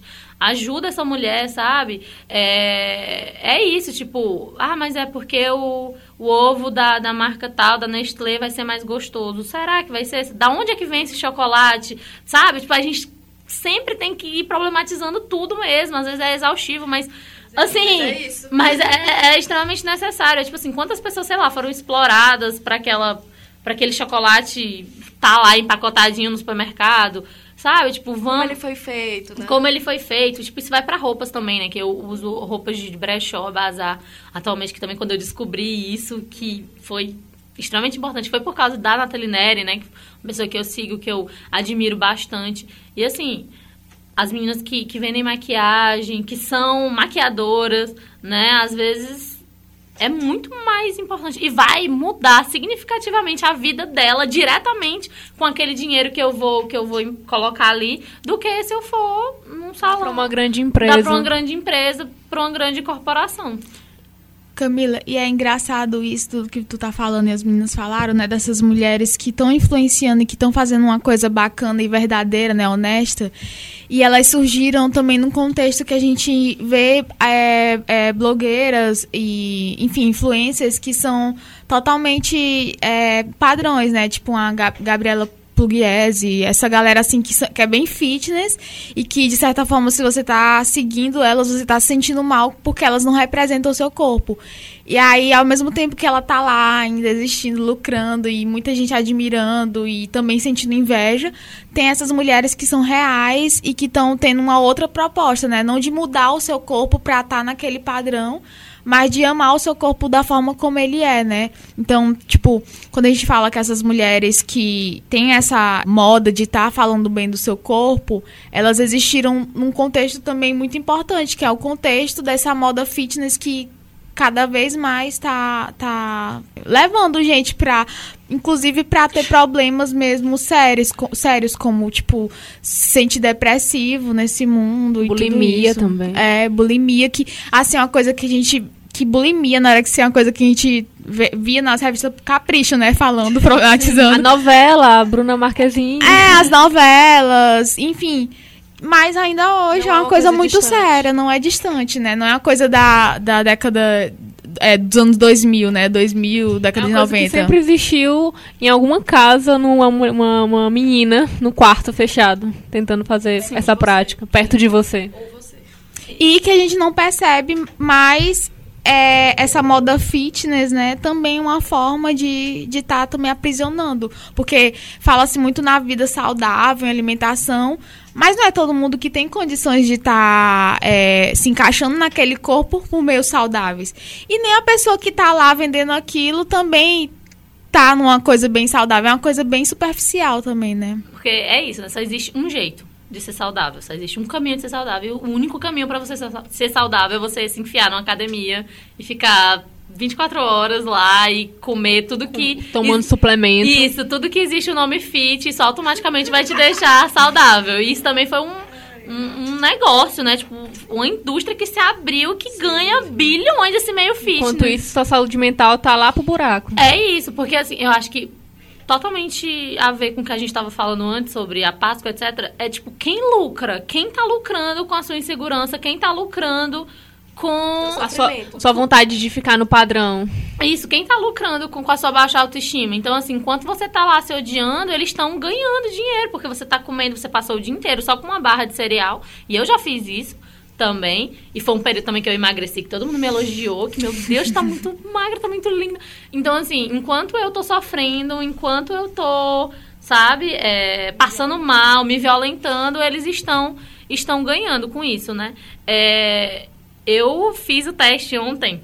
É, eu tava vendo sobre i- o IMC, né? Que é esse cálculo que você faz para descobrir se você tá no peso ideal ou não. E, assim, a gente já tem problematizado aí, né? O que é esse peso ideal? Porque quando você usa termos como sobrepeso, você já tá dizendo, né? Que você está acima de um peso que é o considerado normal. O, o sobrepeso, o obeso, né? Que o, termo obeso é um termo que é patologizante, que é um termo que é para dizer que uma pessoa gorda ela é doente, ela automaticamente já tá nessa, nessa coisa de que a qualquer momento ela pode morrer, que ela já tem 300 problemas de saúde. E eu resolvi fazer o teste. E era um teste que eu sempre fazia, né? Sempre entrava na internet pra ver, meu Deus, será como é que tá o meu IMC? E aí eu fiz ontem, e aí o resultado... Assim, existe uma classificação, né, do IMC.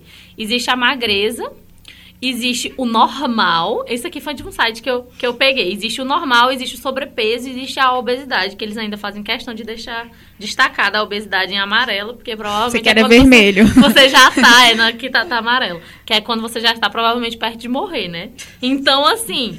No meu IMC deu, mas sinto muito. Ele já coloca assim, porque já é uma sentença, né? Sinto muito. Está sendo condenado. Mas o seu IMC é de 33,2 quilos, né? Aí por isso você está acima do peso e deveria emagrecer, no mínimo. Deveria.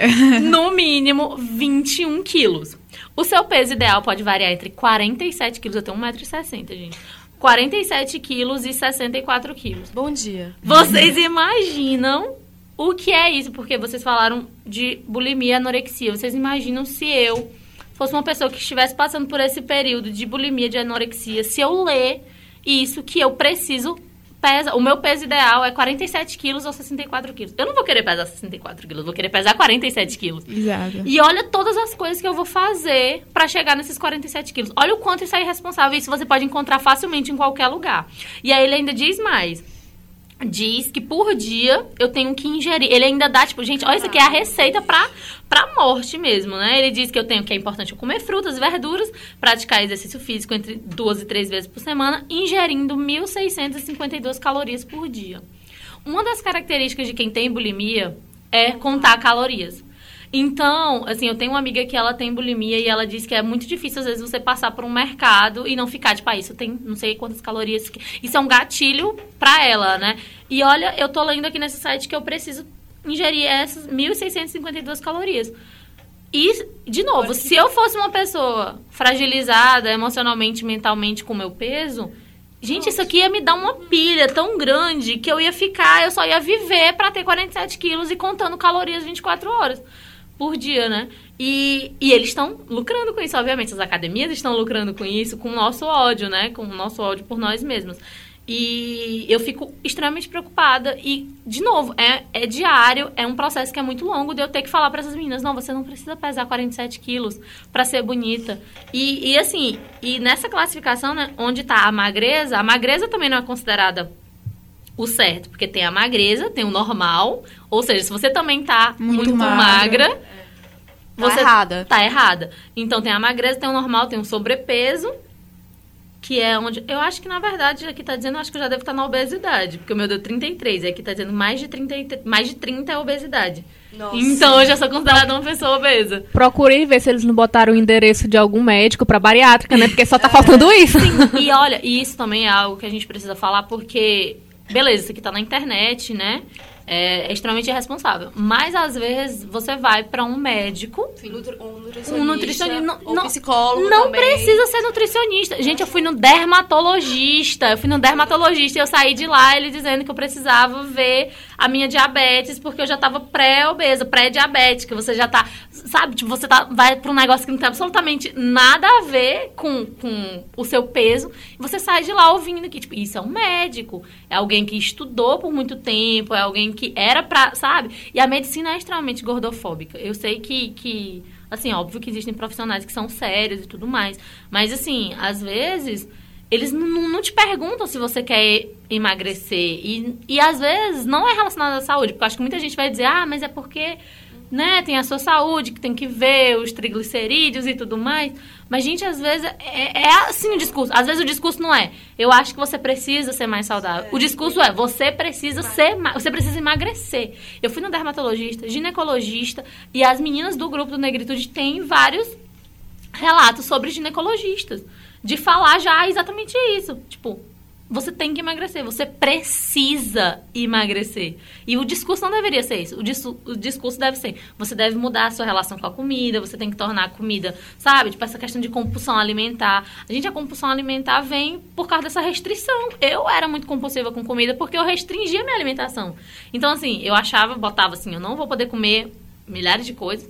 E dava um tempo, porque as dietas foram feitas pra dar errado, dava um tempo que eu já tava louca, passando fome, né? Porque uma pessoa que tá passando fome propositalmente, eu já tava tão afetada mentalmente que dava no outro dia, eu me entupia de biscoito e hambúrguer e tudo que eu visse pela frente, porque eu estava faminta. Eu já passei por um período, assim, de compulsão alimentar que eu tava muito ansiosa. E, tipo assim, eu nunca fui uma pessoa obesa. Como esse teste aí acha que tem que falar pras pessoas. Responsável pra caramba. E, e eu também já passei por um período de muito adoecimento. E que eu emagreci muito, porque eu ficava sem comer mesmo, porque eu queria emagrecer. E aí chegou um, período de eu achar meu osso grande demais, porque eu tava só já pele e osso e eu tava abaixo do peso. E aí eu tive que realmente fazer esse processo inverso, tipo, porque eu tava começando a entrar no rolê assim, errado mesmo. E, e aí eu tô- tava lembrando de, uma, de uma, uma mulher que eu sigo no Instagram, né? Nossa- as nossas referências. É, mas ela, ela é uma gata muito massa, ela é psicóloga, enfim. E aí ela compartilha muitos dos processos dela. E ela tinha anorexia e bulimia, e ela fazia essa autopurgação através de laxante, através de atividade física. Esse negócio fitness tá no meio também. E aí ela, assim, fez tratamento, já tá em outra parte da vida dela, mas ela teve filho agora. É, teve dois filhos, um depois do outro. E toda vez que, que tem esse período, logo depois, período de, de lactação, período que ela tem que mudar a dieta dela pra, pra, por causa do bebê, ela passa por um processo, parece que volta tudo. E aí ela se vê contando caloria de novo. E isso é incrivelmente violento pra ela. É, é dolorido, mas também é muito é, interessante ver esse processo, assim, de, de uma outra forma. E ver, ver essa caminhada, né, que essas pessoas têm. Porque eu, talvez, eu, eu berei um adoecimento maior desse nível, mas eu consegui ter tra- tratamento. E muitas pessoas não tiveram essa sorte, não tiveram esse, esse privilégio também. E terminaram se adoecendo. Tenho vários amigos e amigas também. É, e a incidência de, desses sintomas de, de anorexia e de bulimia em homens negros também, dos meus amigos negros. Eles sentem, talvez, mais essa, essa pres- pressão estética também, que, que também se dá nos homens, né? É, e é muito. E às vezes a gente pensa que isso não tá do nosso lado, sabe? Mas tá. E aquela sua amiguinha ali que, que tem uns comportamentos diferentes, assim, ela tá precisando de ajuda e tal. Então é importante a gente ficar de olho também. A importância de, desse- desses comentários, né? Tipo, a importância não. Como é nocivo esses comentários, né? Sobre o corpo de alguém. Porque é isso. Você tava nesse processo de querer engordar porque você já tava ficando doente. E, e aí, às vezes, um comentário que vem, ah, mas tu era tão mais bonita, magra. E aí já te derruba, né? Porque Às vezes da própria família. da própria família, principalmente da família, porque os comentários nocivos é o nosso ambiente, né? O ambiente onde tá ali esses. Assim, eu tô tentando diminuir meu consumo de carne e tô tentando, né, nesse processo de, de- do, do vegetarianismo, do veganismo. Assim, não sou vegetariana, não sou vegana ainda, mas eu tô com muita vontade de ir no nutricionista. Mas já quando eu já penso em todas as coisas que eu vou ouvir, que foram as coisas que eu ouvi a vida inteira, que ah, tipo, porque você tem que emagrecer, ou então você tá fazendo isso porque você quer emagrecer. E eu não quero emagrecer de jeito nenhum. Eu quero ter uma relação melhor com a comida, eu quero, sabe, eu tô pensando no, no sofrimento animal, em, na- em todas as questões como o meio ambiente. Definitivamente a parte de emagrecer é a última das minhas prioridades, é o, o meu último pensamento. E olha, é um negócio que eu já tô tão cansada, eu já tô tão exausta que eu não quero ir nutricionista porque eu vou ouvir o mesmo discurso. E eu acho que o que é uns dois anos atrás eu tomei um remédio que era pra emagrecer, que foi passado por um endocrinologista, e esse remédio me ferrou total, entendeu? Eu emagreci porque eu só vivia doente. Porque eu não podia comer absolutamente nada, que tudo me dava dor de barriga. E até hoje eu ainda tô passando por isso. Porque tem coisas que eu como que me faz muito mal.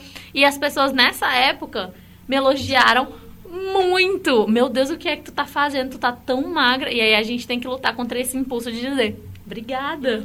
Aí eu, não, é porque. Aí você tem que. Fala assim, por quê? porque você tem, você tem que justificar, né? Às vezes para as pessoas, ah, não, é porque eu estou passando por isso, e por isso, por isso. Não tô bem, meu corpo tá respondendo mal absolutamente tudo que eu como. E, e é isso. E eu tenho medo de ir no nutricionista, porque eu vou ouvir as mesmas coisas. É, é complicado isso porque, tipo, é, por exemplo, eu nunca passei por um profissional desses que fala de forma responsável. O, por- o problema é que esses profissionais que são sérios, geralmente também são muito caros. E aí não estão acessíveis a todo Sim. mundo. Então, tipo, é bem complicado mesmo, porque você vai acabar tendo que passar por vários profissionais, porque é o que tá dentro da sua condição, né? E vai ouvir essas merdas todas, né? E, e se você conseguir encontrar um profissional que, que seja bem, bem sério, bem, tipo, é, ético e que tenha, tem- esteja estudando, ou enfim, tem uma pesquisa voltada pra isso, ele é bem caro, né? Esteja estudando, pelo menos. Sei lá, tenha noção. É, enfim, é. E assim, eu tava, vocês falando de dieta, né? Eu tô num processo diferente do de vocês, né? Assim, de, tipo, de estar se desconstruindo, né? Eu ainda tô bem atrás, né? Porque, enfim, eu, minha autoestima é muito. Enfim, eu, eu, eu fico brincando, digo que eu não tenho autoestima, porque, enfim. Porque, assim, eu nunca tive problema com autoestima, porque eu nunca me liguei muito nessas coisas, né? Eu sempre fui muito mongol, assim. então, tipo, agora que eu tô passando por esse processo. E eu sempre fui dentro do padrão. Do padrão, meu cabelo é liso, é, eu sou magra, nunca, enfim, nunca tive nada disso. Mas com o tempo, é, eu descobri um, é, que eu tenho intolerância à lactose e comecei a emagrecer, né? Tipo, meu rosto começou a ficar muito fino e tal. E aí, tipo, escutando da família, né, minha mãe falando que não esse processo de dizer que eu tô gorda ou que eu tô bonita, magra, não, pelo contrário, né? Ela falava que eu tô com um rosto muito feio, muito de caveira, não sei o quê, e olheiras e tal. E aí eu fui pegando pilha, sabe? Pegando, não tô culpando minha mãe, tá? Não tô culpando minha mãe e minha família, mas eu fui criando isso dentro de mim, de que eu tô muito feia, que eu preciso fazer alguma coisa. E aí eu tô nesse processo de hipertrofia, de de estar com um corpo fitness, né? Então eu paguei nutricionista, pagando personal, tô tipo assim nessa coisa de estar dentro do padrão. Infelizmente eu ainda tô nisso. Por mais que eu assim, falando de referências, né, fe- referências femininas. Hoje em dia as minhas referências femininas são mulheres fora do padrão. E tipo, eu, inclusive, né, nas dicas eu quero dar algumas dicas em relação a essas, essas pessoas. Mas ainda assim, por mais que é, eu, eu veja lá um vídeo ou ler alguma coisa que elas fazem, produzem, ainda não absorvi tudo isso, sabe? Ainda, pra mim, é muito difícil. Então, de alguma forma, eu tô um pouco ainda nessa coisa de estar de tá se achando feio o tempo todo. E assim, o que não é nem só isso, né? Nem só aparência também. É a questão do, da, da autoestima intelectual, né? De se achar ruim, de achar que o que você faz não é bom, de achar que. A gente estava falando no episódio anterior sobre sororidade, até o Donoro falou que parou de se comparar com as mulheres. Eu ainda me comparo muito, principalmente coisas que eu faço relacionadas ao meu trabalho. Eu sempre acho que eu, a qualquer momento eu posso ser demitida porque vou encontrar alguém melhor, ou enfim, ou até mesmo coisas que eu faço paralelas, assim, né? Eu gosto muito de cinema, essas coisas. E eu sempre acho que, enfim, é, eu sou nada, tipo, esse momento de desabafo. Mas é muito sério isso, né? Porque aparentemente, assim, eu sou uma pessoa normal, assim, tipo, dentro do padrão, do padrão que não é, teria que estar sofrendo nada disso, mas é bem louco, né? Porque a pressão estética atinge todo mundo, né? Isso também é importante dizer. É algo que é inalcançável até para as pessoas que estão dentro do padrão, né? E quando tu, tu fala sobre autoestima intelectual, né? Algo que eu peguei pra mim é que, assim, gente, enquanto eu tô me calando, existe por aí um homem branco heterossexual que tá falando todas as merdas possíveis. E ele tá recebendo likes por isso, ele tem trilhões de seguidores. E eu tô aqui calando a minha voz, um- algo que eu posso dizer que pode influenciar, inspirar pessoas no, no meu meio, pessoas na, onde eu trabalho, onde eu estudo. E eu tô me calando porque eu me sinto inferior, porque eu me sinto pequena, porque eu me acho burra. Essa é uma palavra que eu usei diversas vezes para me denominar.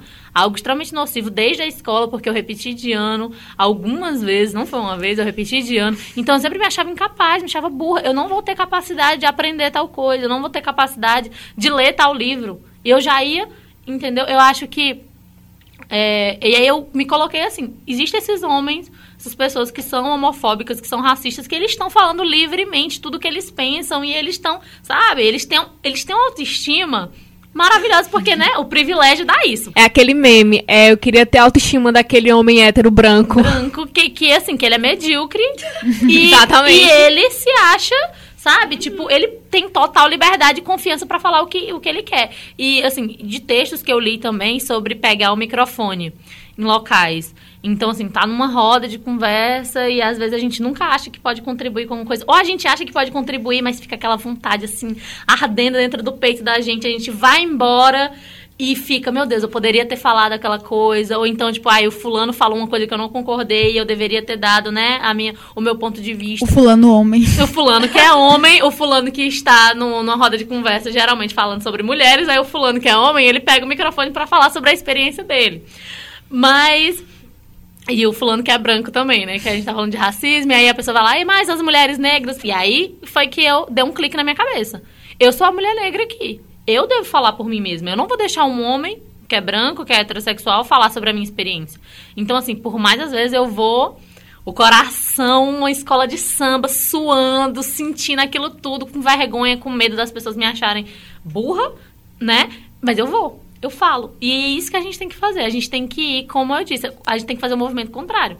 Você tá com medo. Gente, eu acho que não vai existir um dia que você vai estar tá 100%. Não, eu vou fazer isso, eu vou falar isso, eu vou arrasar, eu vou. Às vezes não acontece. Então, às vezes você tem que ir com o seu medo, com a insegurança mesmo. Porque acho que o segredo da segurança e da autoestima, da autoaceitação, é você ir fazer as coisas com a sua insegurança.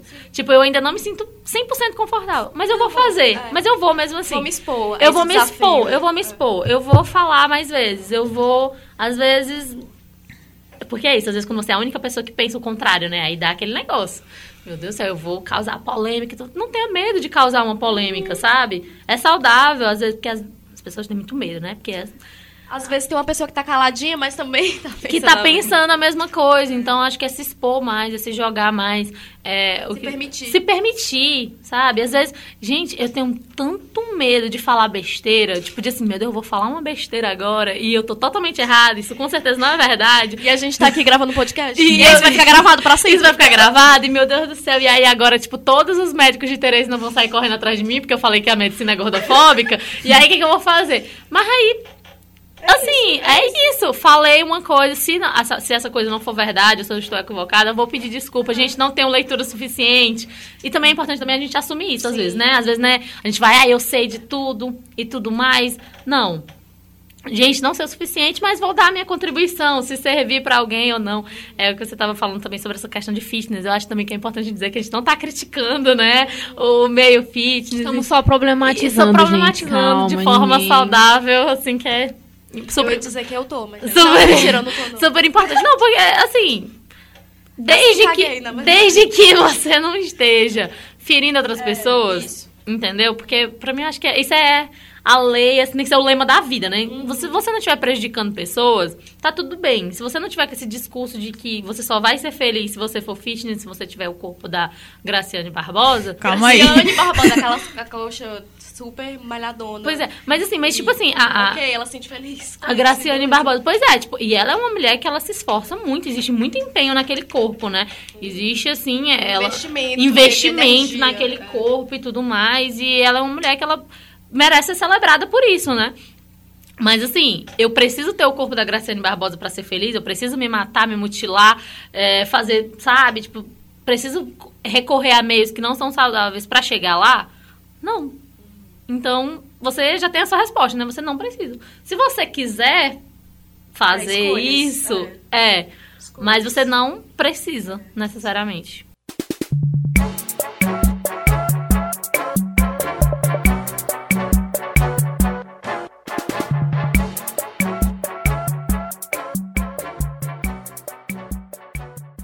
Agora a gente vai para as dicas, né, no episódio, apesar de que a gente finalizou esse, esse episódio com a Camila falando um pouquinho sobre essa tentativa de estar elevando sua autoestima, de estar nessa desconstrução sobre o seu corpo, sobre é, o que você é capaz, enfim. Mas eu queria saber de vocês agora as dicas para quem tá ouvindo, para quem quer Pra quem quer, não, né? Você vai querer a partir de agora é, se amar. Então, começa aí, Camila. Ah, tem um livro, que esse livro mudou a minha vida. Eu acho que toda leitora fala isso, né? De, "Ai, tem um livro tal que mudou a minha vida. Mas esse livro é Fome, da Roxane Gay. Que ela foi uma mulher que ela foi estuprada quando... Então, acho que é importante você já saber disso, né? Caso seja gatilho pra alguém. Ela foi estuprada quando ela tinha 12 anos. Foi um estupro coletivo. E ela... É, esse livro, Fome, é uma autobiografia do corpo dela. Como ela passou a se ver desde que esse, esse acontecimento que foi traumatizante, né, pra ela, e ela começou a engordar por causa do que aconteceu. Então ela fez isso conscientemente. Ela se tornou, tipo, a gente estava falando de obesidade, né? É, o termo, ela tá numa obesidade que é mórbida, ela chegou a pesar 200 e poucos quilos porque ela queria esconder o corpo dela. Então, desde criança, ela entendeu que pessoas gordas não eram desejáveis, não eram desejadas. Então, foi um meio para ela se esconder dessas violências, foi engordando e chegando nesse nível que é considerado inaceitável para a sociedade, né? Que é uma pessoa ser obesa, uma mulher obesa. E ela é uma mulher negra. Então, assim, e o livro, ele é, um, é como se fosse um diário. Então, assim, é, a leitura é muito fácil e é muito impactante, é muito forte. É o tipo de livro que você termina em um dia. É, eu não sei se eu poderia ler só uma, um pedacinho, claro. uma, que é de um capítulo que, que me deixou, assim, que foi muito, muito importante para mim ler isso. É, que ela fala, né? Seu corpo está sujeito a comentários quando você ganha peso, perde peso ou mantém seu peso inaceitável. As pessoas são velozes em lhe oferecer estatísticas e informações sobre os perigos da obesidade, como se você não fosse apenas gorda, mas também incrivelmente imbecil, desatenta e iludida quanto à vigorosa falta de hospitalidade daquele corpo. Esse comentário costuma ser camuflado como preocupação, como pessoas que só têm as melhores intenções, de coração. Elas se esquecem que você é uma pessoa, você é seu corpo Nada além disso. E é bom que seu corpo seja menos. Então, isso acho que sintetiza tudo que a gente sintetiza tudo que a gente já falou, né? Como a sociedade quer que a gente não existe, então o corpo da mulher ele tem que ser o menor possível. É, e que a gente é o nosso corpo, não são duas coisas separadas, né? Existe a Camila, existe o corpo da Camila. E você pode comentar sobre o corpo da Camila sem atingir a Camila. Então, tem esse livro, que é Fome. É, outra, uma, uma série que é maravilhosa, que é perfeita, que é My Mad Fat Diary, que é uma série inglesa e ela fala sobre a Ray, que é essa adolescente. É, My Mad Fat Diary é meu diário que é louco e gordo, né? Ela é essa mulher que é gorda e que ela tá tendo essa como, como se relacionar sendo gorda e tudo, gente, é muito emocionante. É uma série que é adolescente, mas eu consegui me identificar de uma forma tão profunda, sabe? Ela era uma adolescente que. E é, é baseada numa história real, né? É, ela é uma adolescente que ela se mutilava mesmo, né? Fazia os cortes e para tentar é, lidar com essa dor de ser uma mulher gorda. É, é, assim, eu indico muito mesmo. É, além do livro e dessa série, existem, a gente falou tanto de Instagram, né? Existem essas mulheres incríveis para seguir, que são mulheres inspiradoras, que, assim, são minha referência, né? Tem a Maria Luísa, que é Mega Malu, o nome do, do IG dela. Tem a Daniela Lima, são mulheres negras e gordas. Aí, mulheres que são gordas, mas que são brancas. É a Rai Neon, que ela faz moda, que ela fala muito sobre isso, sobre a mulher gorda na moda, a Rai Neon, a Bia Gremion, que é, eu já havia falado antes, e a Thaís Carla, que é que ela é bem famosa, né, por ser a dançarina da Anitta, mas assim, o conteúdo dela, as fotos, os textos, tudo é, é assim, quando a gente lê pessoas gordas, é, porque assim, né, é isso, eu posso ler diversos livros sobre autoestima ou sobre gordofobia, mas assim, enquanto está sendo escrito por uma pessoa magra, por uma pessoa que não passa por essas, por essas questões, eu acho que não tem muito impacto. Agora, ler livros e assistir séries de mulheres gordas, de mulheres reais, de mulheres com todas as suas vulnerabilidades, eu acho que isso é revolucionário. Como foi revolucionário para mim acompanhar essas mulheres, ler e assistir essas mulheres. Mas dicas são bem poucas, na verdade. A Camila, ela indicou alguns Instagrams. E assim, eu não tenho perfis específicos para indicar. Mas, assim, é só para pontuar uma coisa importante. A gente tá o tempo todo conectado e nessa conexão a gente acaba tendo muitas relações tóxicas dentro da internet. E eu acho que uma, uma prática, né? Minha dica é você pensar numa prática de tentar é, se diminuir, é parar de seguir é, padrões que não que, que para você você quer alcançar, mas são inalcançáveis, porque enfim, é um padrão muito louco e começar a seguir pessoas da, da sua realidade, que são próximas de você, que, é, que são é, que vão te ajudar de alguma forma, né? E tentar diminuir essa, essa questão do tóxico nas redes sociais, porque a gente está sempre lá e lá tem, é, a gente dá para aproveitar coisas boas. E é uma prática que eu estou fazendo e está me ajudando bastante também, diminuir a ansiedade, enfim, essas coisas. É, eu queria indicar um filme, é, Felicidade por um Fio, da Netflix. É, é um filme que quem passou por transição capilar vai se super reconhecer nele. E, enfim, eu terminei o filme, assim, muito feliz, assim, pelo, por todo o processo ali. E é isso. Eu acho que duas pessoas que eu sigo muito, que eu gosto de seguir, é a Isa, a cantora Isa, e a MC Sofia. A MC Sofia, ela é uma MC, na MC, né? Lógico. É, enfim, adolescente, e foi incrível a forma como ela. Como eu vejo ela crescendo, né? É, acompanhando ela nas redes sociais. Isso para mim é muito importante de ver, ela ocupando espaço e tudo. Enfim, essas são minhas dicas. As minhas dicas, eu vou começar indicando o livro Vivendo de Amor da Bell Hooks, que ela vai falar sobre relações afetivas, né, e negritude também. Tem o, filme da Netflix que eu até tinha falado, da Lily Collins. O nome do, do filme é O Mínimo para Viver e eu acho, se não me engano, acho que ainda tem na Netflix. E eu queria que fala sobre anorexia, né? E eu queria indicar algumas gatas para seguir no Instagram, já que a gente falou muito sobre o Instagram e a gente está com uma blogueira aqui também. Blogueirinha. É, tem a Luana Carvalho, que o arroba dela é LXCC Carvalho. CC, C Carvalho, quer dizer. LXC Carvalho. Tem também a Flávia Melissa, que foi uma das que eu citei aqui.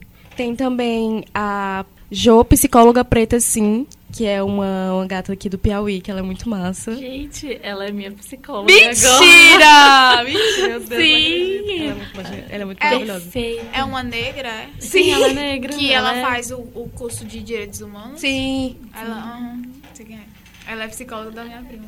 Ela é... Ai, meu Deus E ela céu. também Fiquei faz tremendo. A gente vai pra, pra sessão dela, é muito perfeita. Ela- Como é que eu vou falar? É sério? Tu, tu ainda não, não teve Eu sessão? já tive uma sessão com ela. Primeira sessão. A minha prima tava falando dela um dia desse, eu fiquei muito feliz, porque ela, enfim, ela não morava aqui, ela morava em Parnaíba. Sim, né? ela é de Parnaíba. Ela É. vem pra cá em dias... Tipo, dia E ela segunda. também coisa corta cabelo, né? Sim, ela é cabeleireira. Gente, cabeleireira, psicóloga. Gente, ela é maravilhosa. Perfeita. Olha, É Aldenora. incrível, ícone. Tinha me esquecido de falar isso aí. ó. Acabou? Não, e as minhas dicas também, eu não tenho muitas dicas, mas uma, um filme assim que é da minha infância e acho que todo mundo também já viu, que é Pequena Miss Sunshine, que é um filme que aborda muitas outras coisas, mas fala muito disso também, da autoestima, né? É maravilhoso esse filme, indico muito, do- 2006, se não me engano. E o, outra a dica ainda também é falando dessa questão de audiovisual é a Luísa Junqueira do canal Tá Querida, que é assim, a Luísa, gente, eu, ela me influencia de todas as formas. Então, tipo, eu amo muito ela e. Luísa, eu te amo, tá, Luísa? Acompanho a vida dela toda. Enfim, eu não, eu não, não tenho Instagram, mas eu sigo muito a vida. Enfim. Não, mas assim, sério, a Luísa é muito, muito legal, assim, nesse sentido de você tá. é, acompanhando uma pessoa que, que vai te influenciar, você se olhar com outros olhos, não olhar criticando. Inclusive, tem um vídeo que viralizou, que é o Tour pelo Meu Corpo, que foi a Luísa que criou né, essa hashtag. É, teve outras pessoas também que fizeram, inspiraram outras pessoas a fazerem, mas é, foi a Luísa que fez. E o vídeo é maravilhoso, assim, meu Deus. Inclusive, ela inspirou outras blogueiras, assim, outras youtubers a fazerem é, tours, por exemplo, ao rosto. Tem uma. A, eu me esqueci o nome dela, que ela é uma. Gabi de Freitas É, Oliveira. pronto. Ela fez justamente do rosto dela pra fazer falar características negras e tal que antes ela, ela não gostava por questões racistas, né? Então é, é muito legal mesmo essas mulheres a gente tá acompanhando pra ver pessoas reais e pessoas que estão muito bem com o seu corpo e enfim. É, eu queria falar sobre o livro da Timamanda Ngozi, que é o Americana, que é um livro, assim, gente, é incrível. Tanto pela questão do cabelo, como do corpo, como de imigração. E ler Mulheres Negras, para mim, também foi revolucionário. A gente falou tanto sobre autoestima intelectual, né?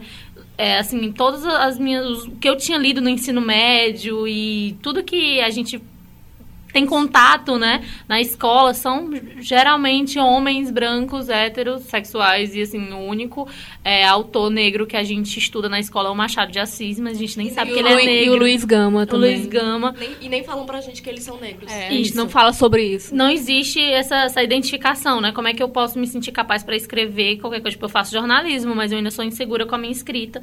E ler mulheres negras, ler a Angela Davis, Jamila Ribeiro, ler, sabe, é, a Octavia Butler, que é ficção científica, ter uma mulher preta escrevendo sobre ficção científica, que é, também é um ambiente totalmente, né, masculino e elitizado e branco.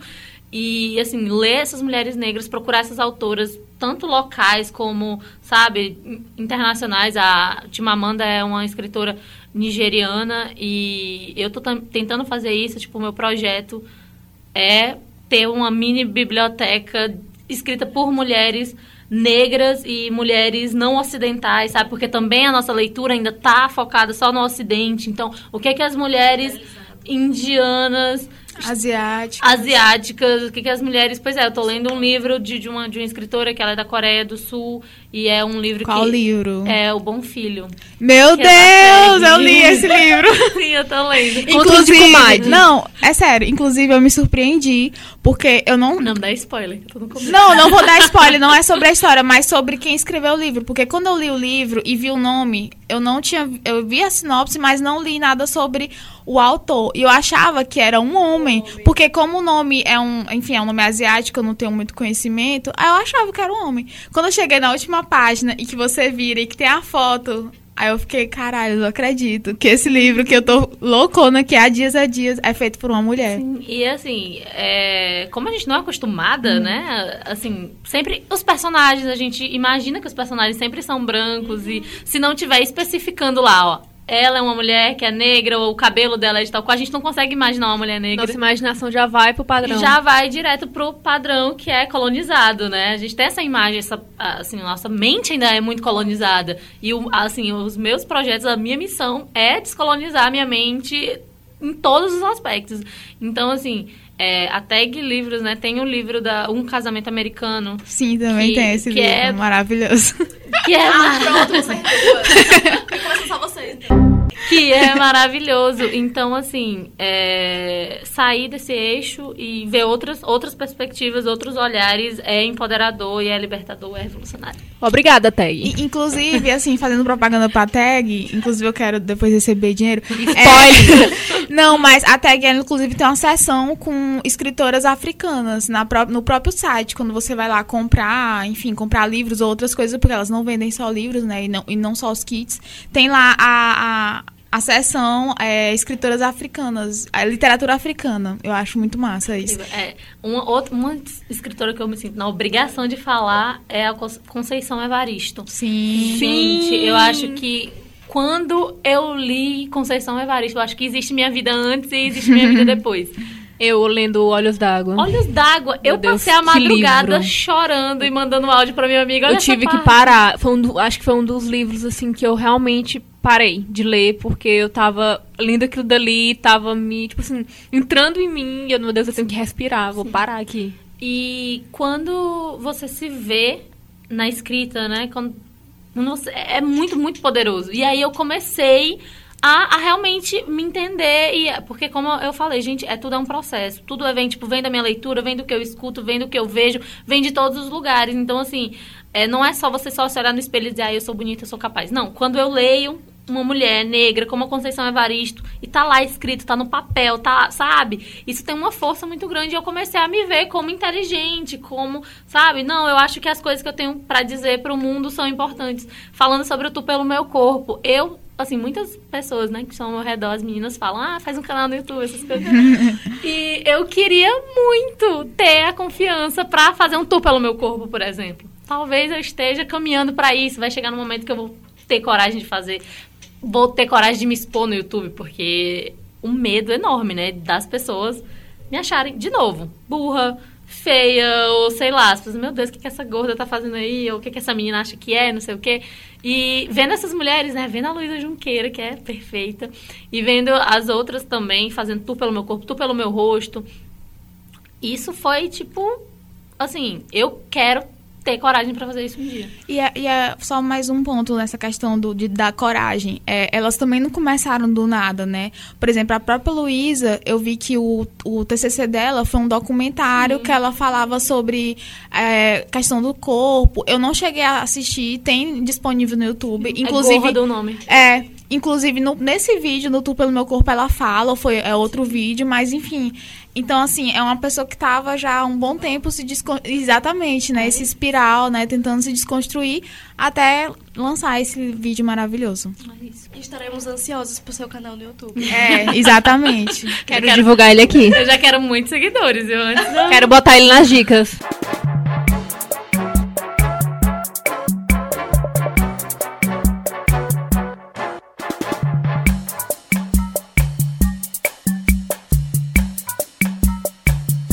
Chegamos ao fim do nosso Malamanhadas. Agradecemos a sua companhia até aqui. Peço que nos acompanhe no nosso site malamanhadas.com, porque além dos episódios do podcast, temos textos, obras e produções feitas por mulheres com a seção Desembucha Mulher e também o Porta Treco com dicas e desabafos. Sigam nossas redes sociais, Instagram e Twitter, malamanhadas. Comentem, estamos super abertas às críticas, sugestões, incentivos de alguma forma. Obrigada e beijos, até a próxima.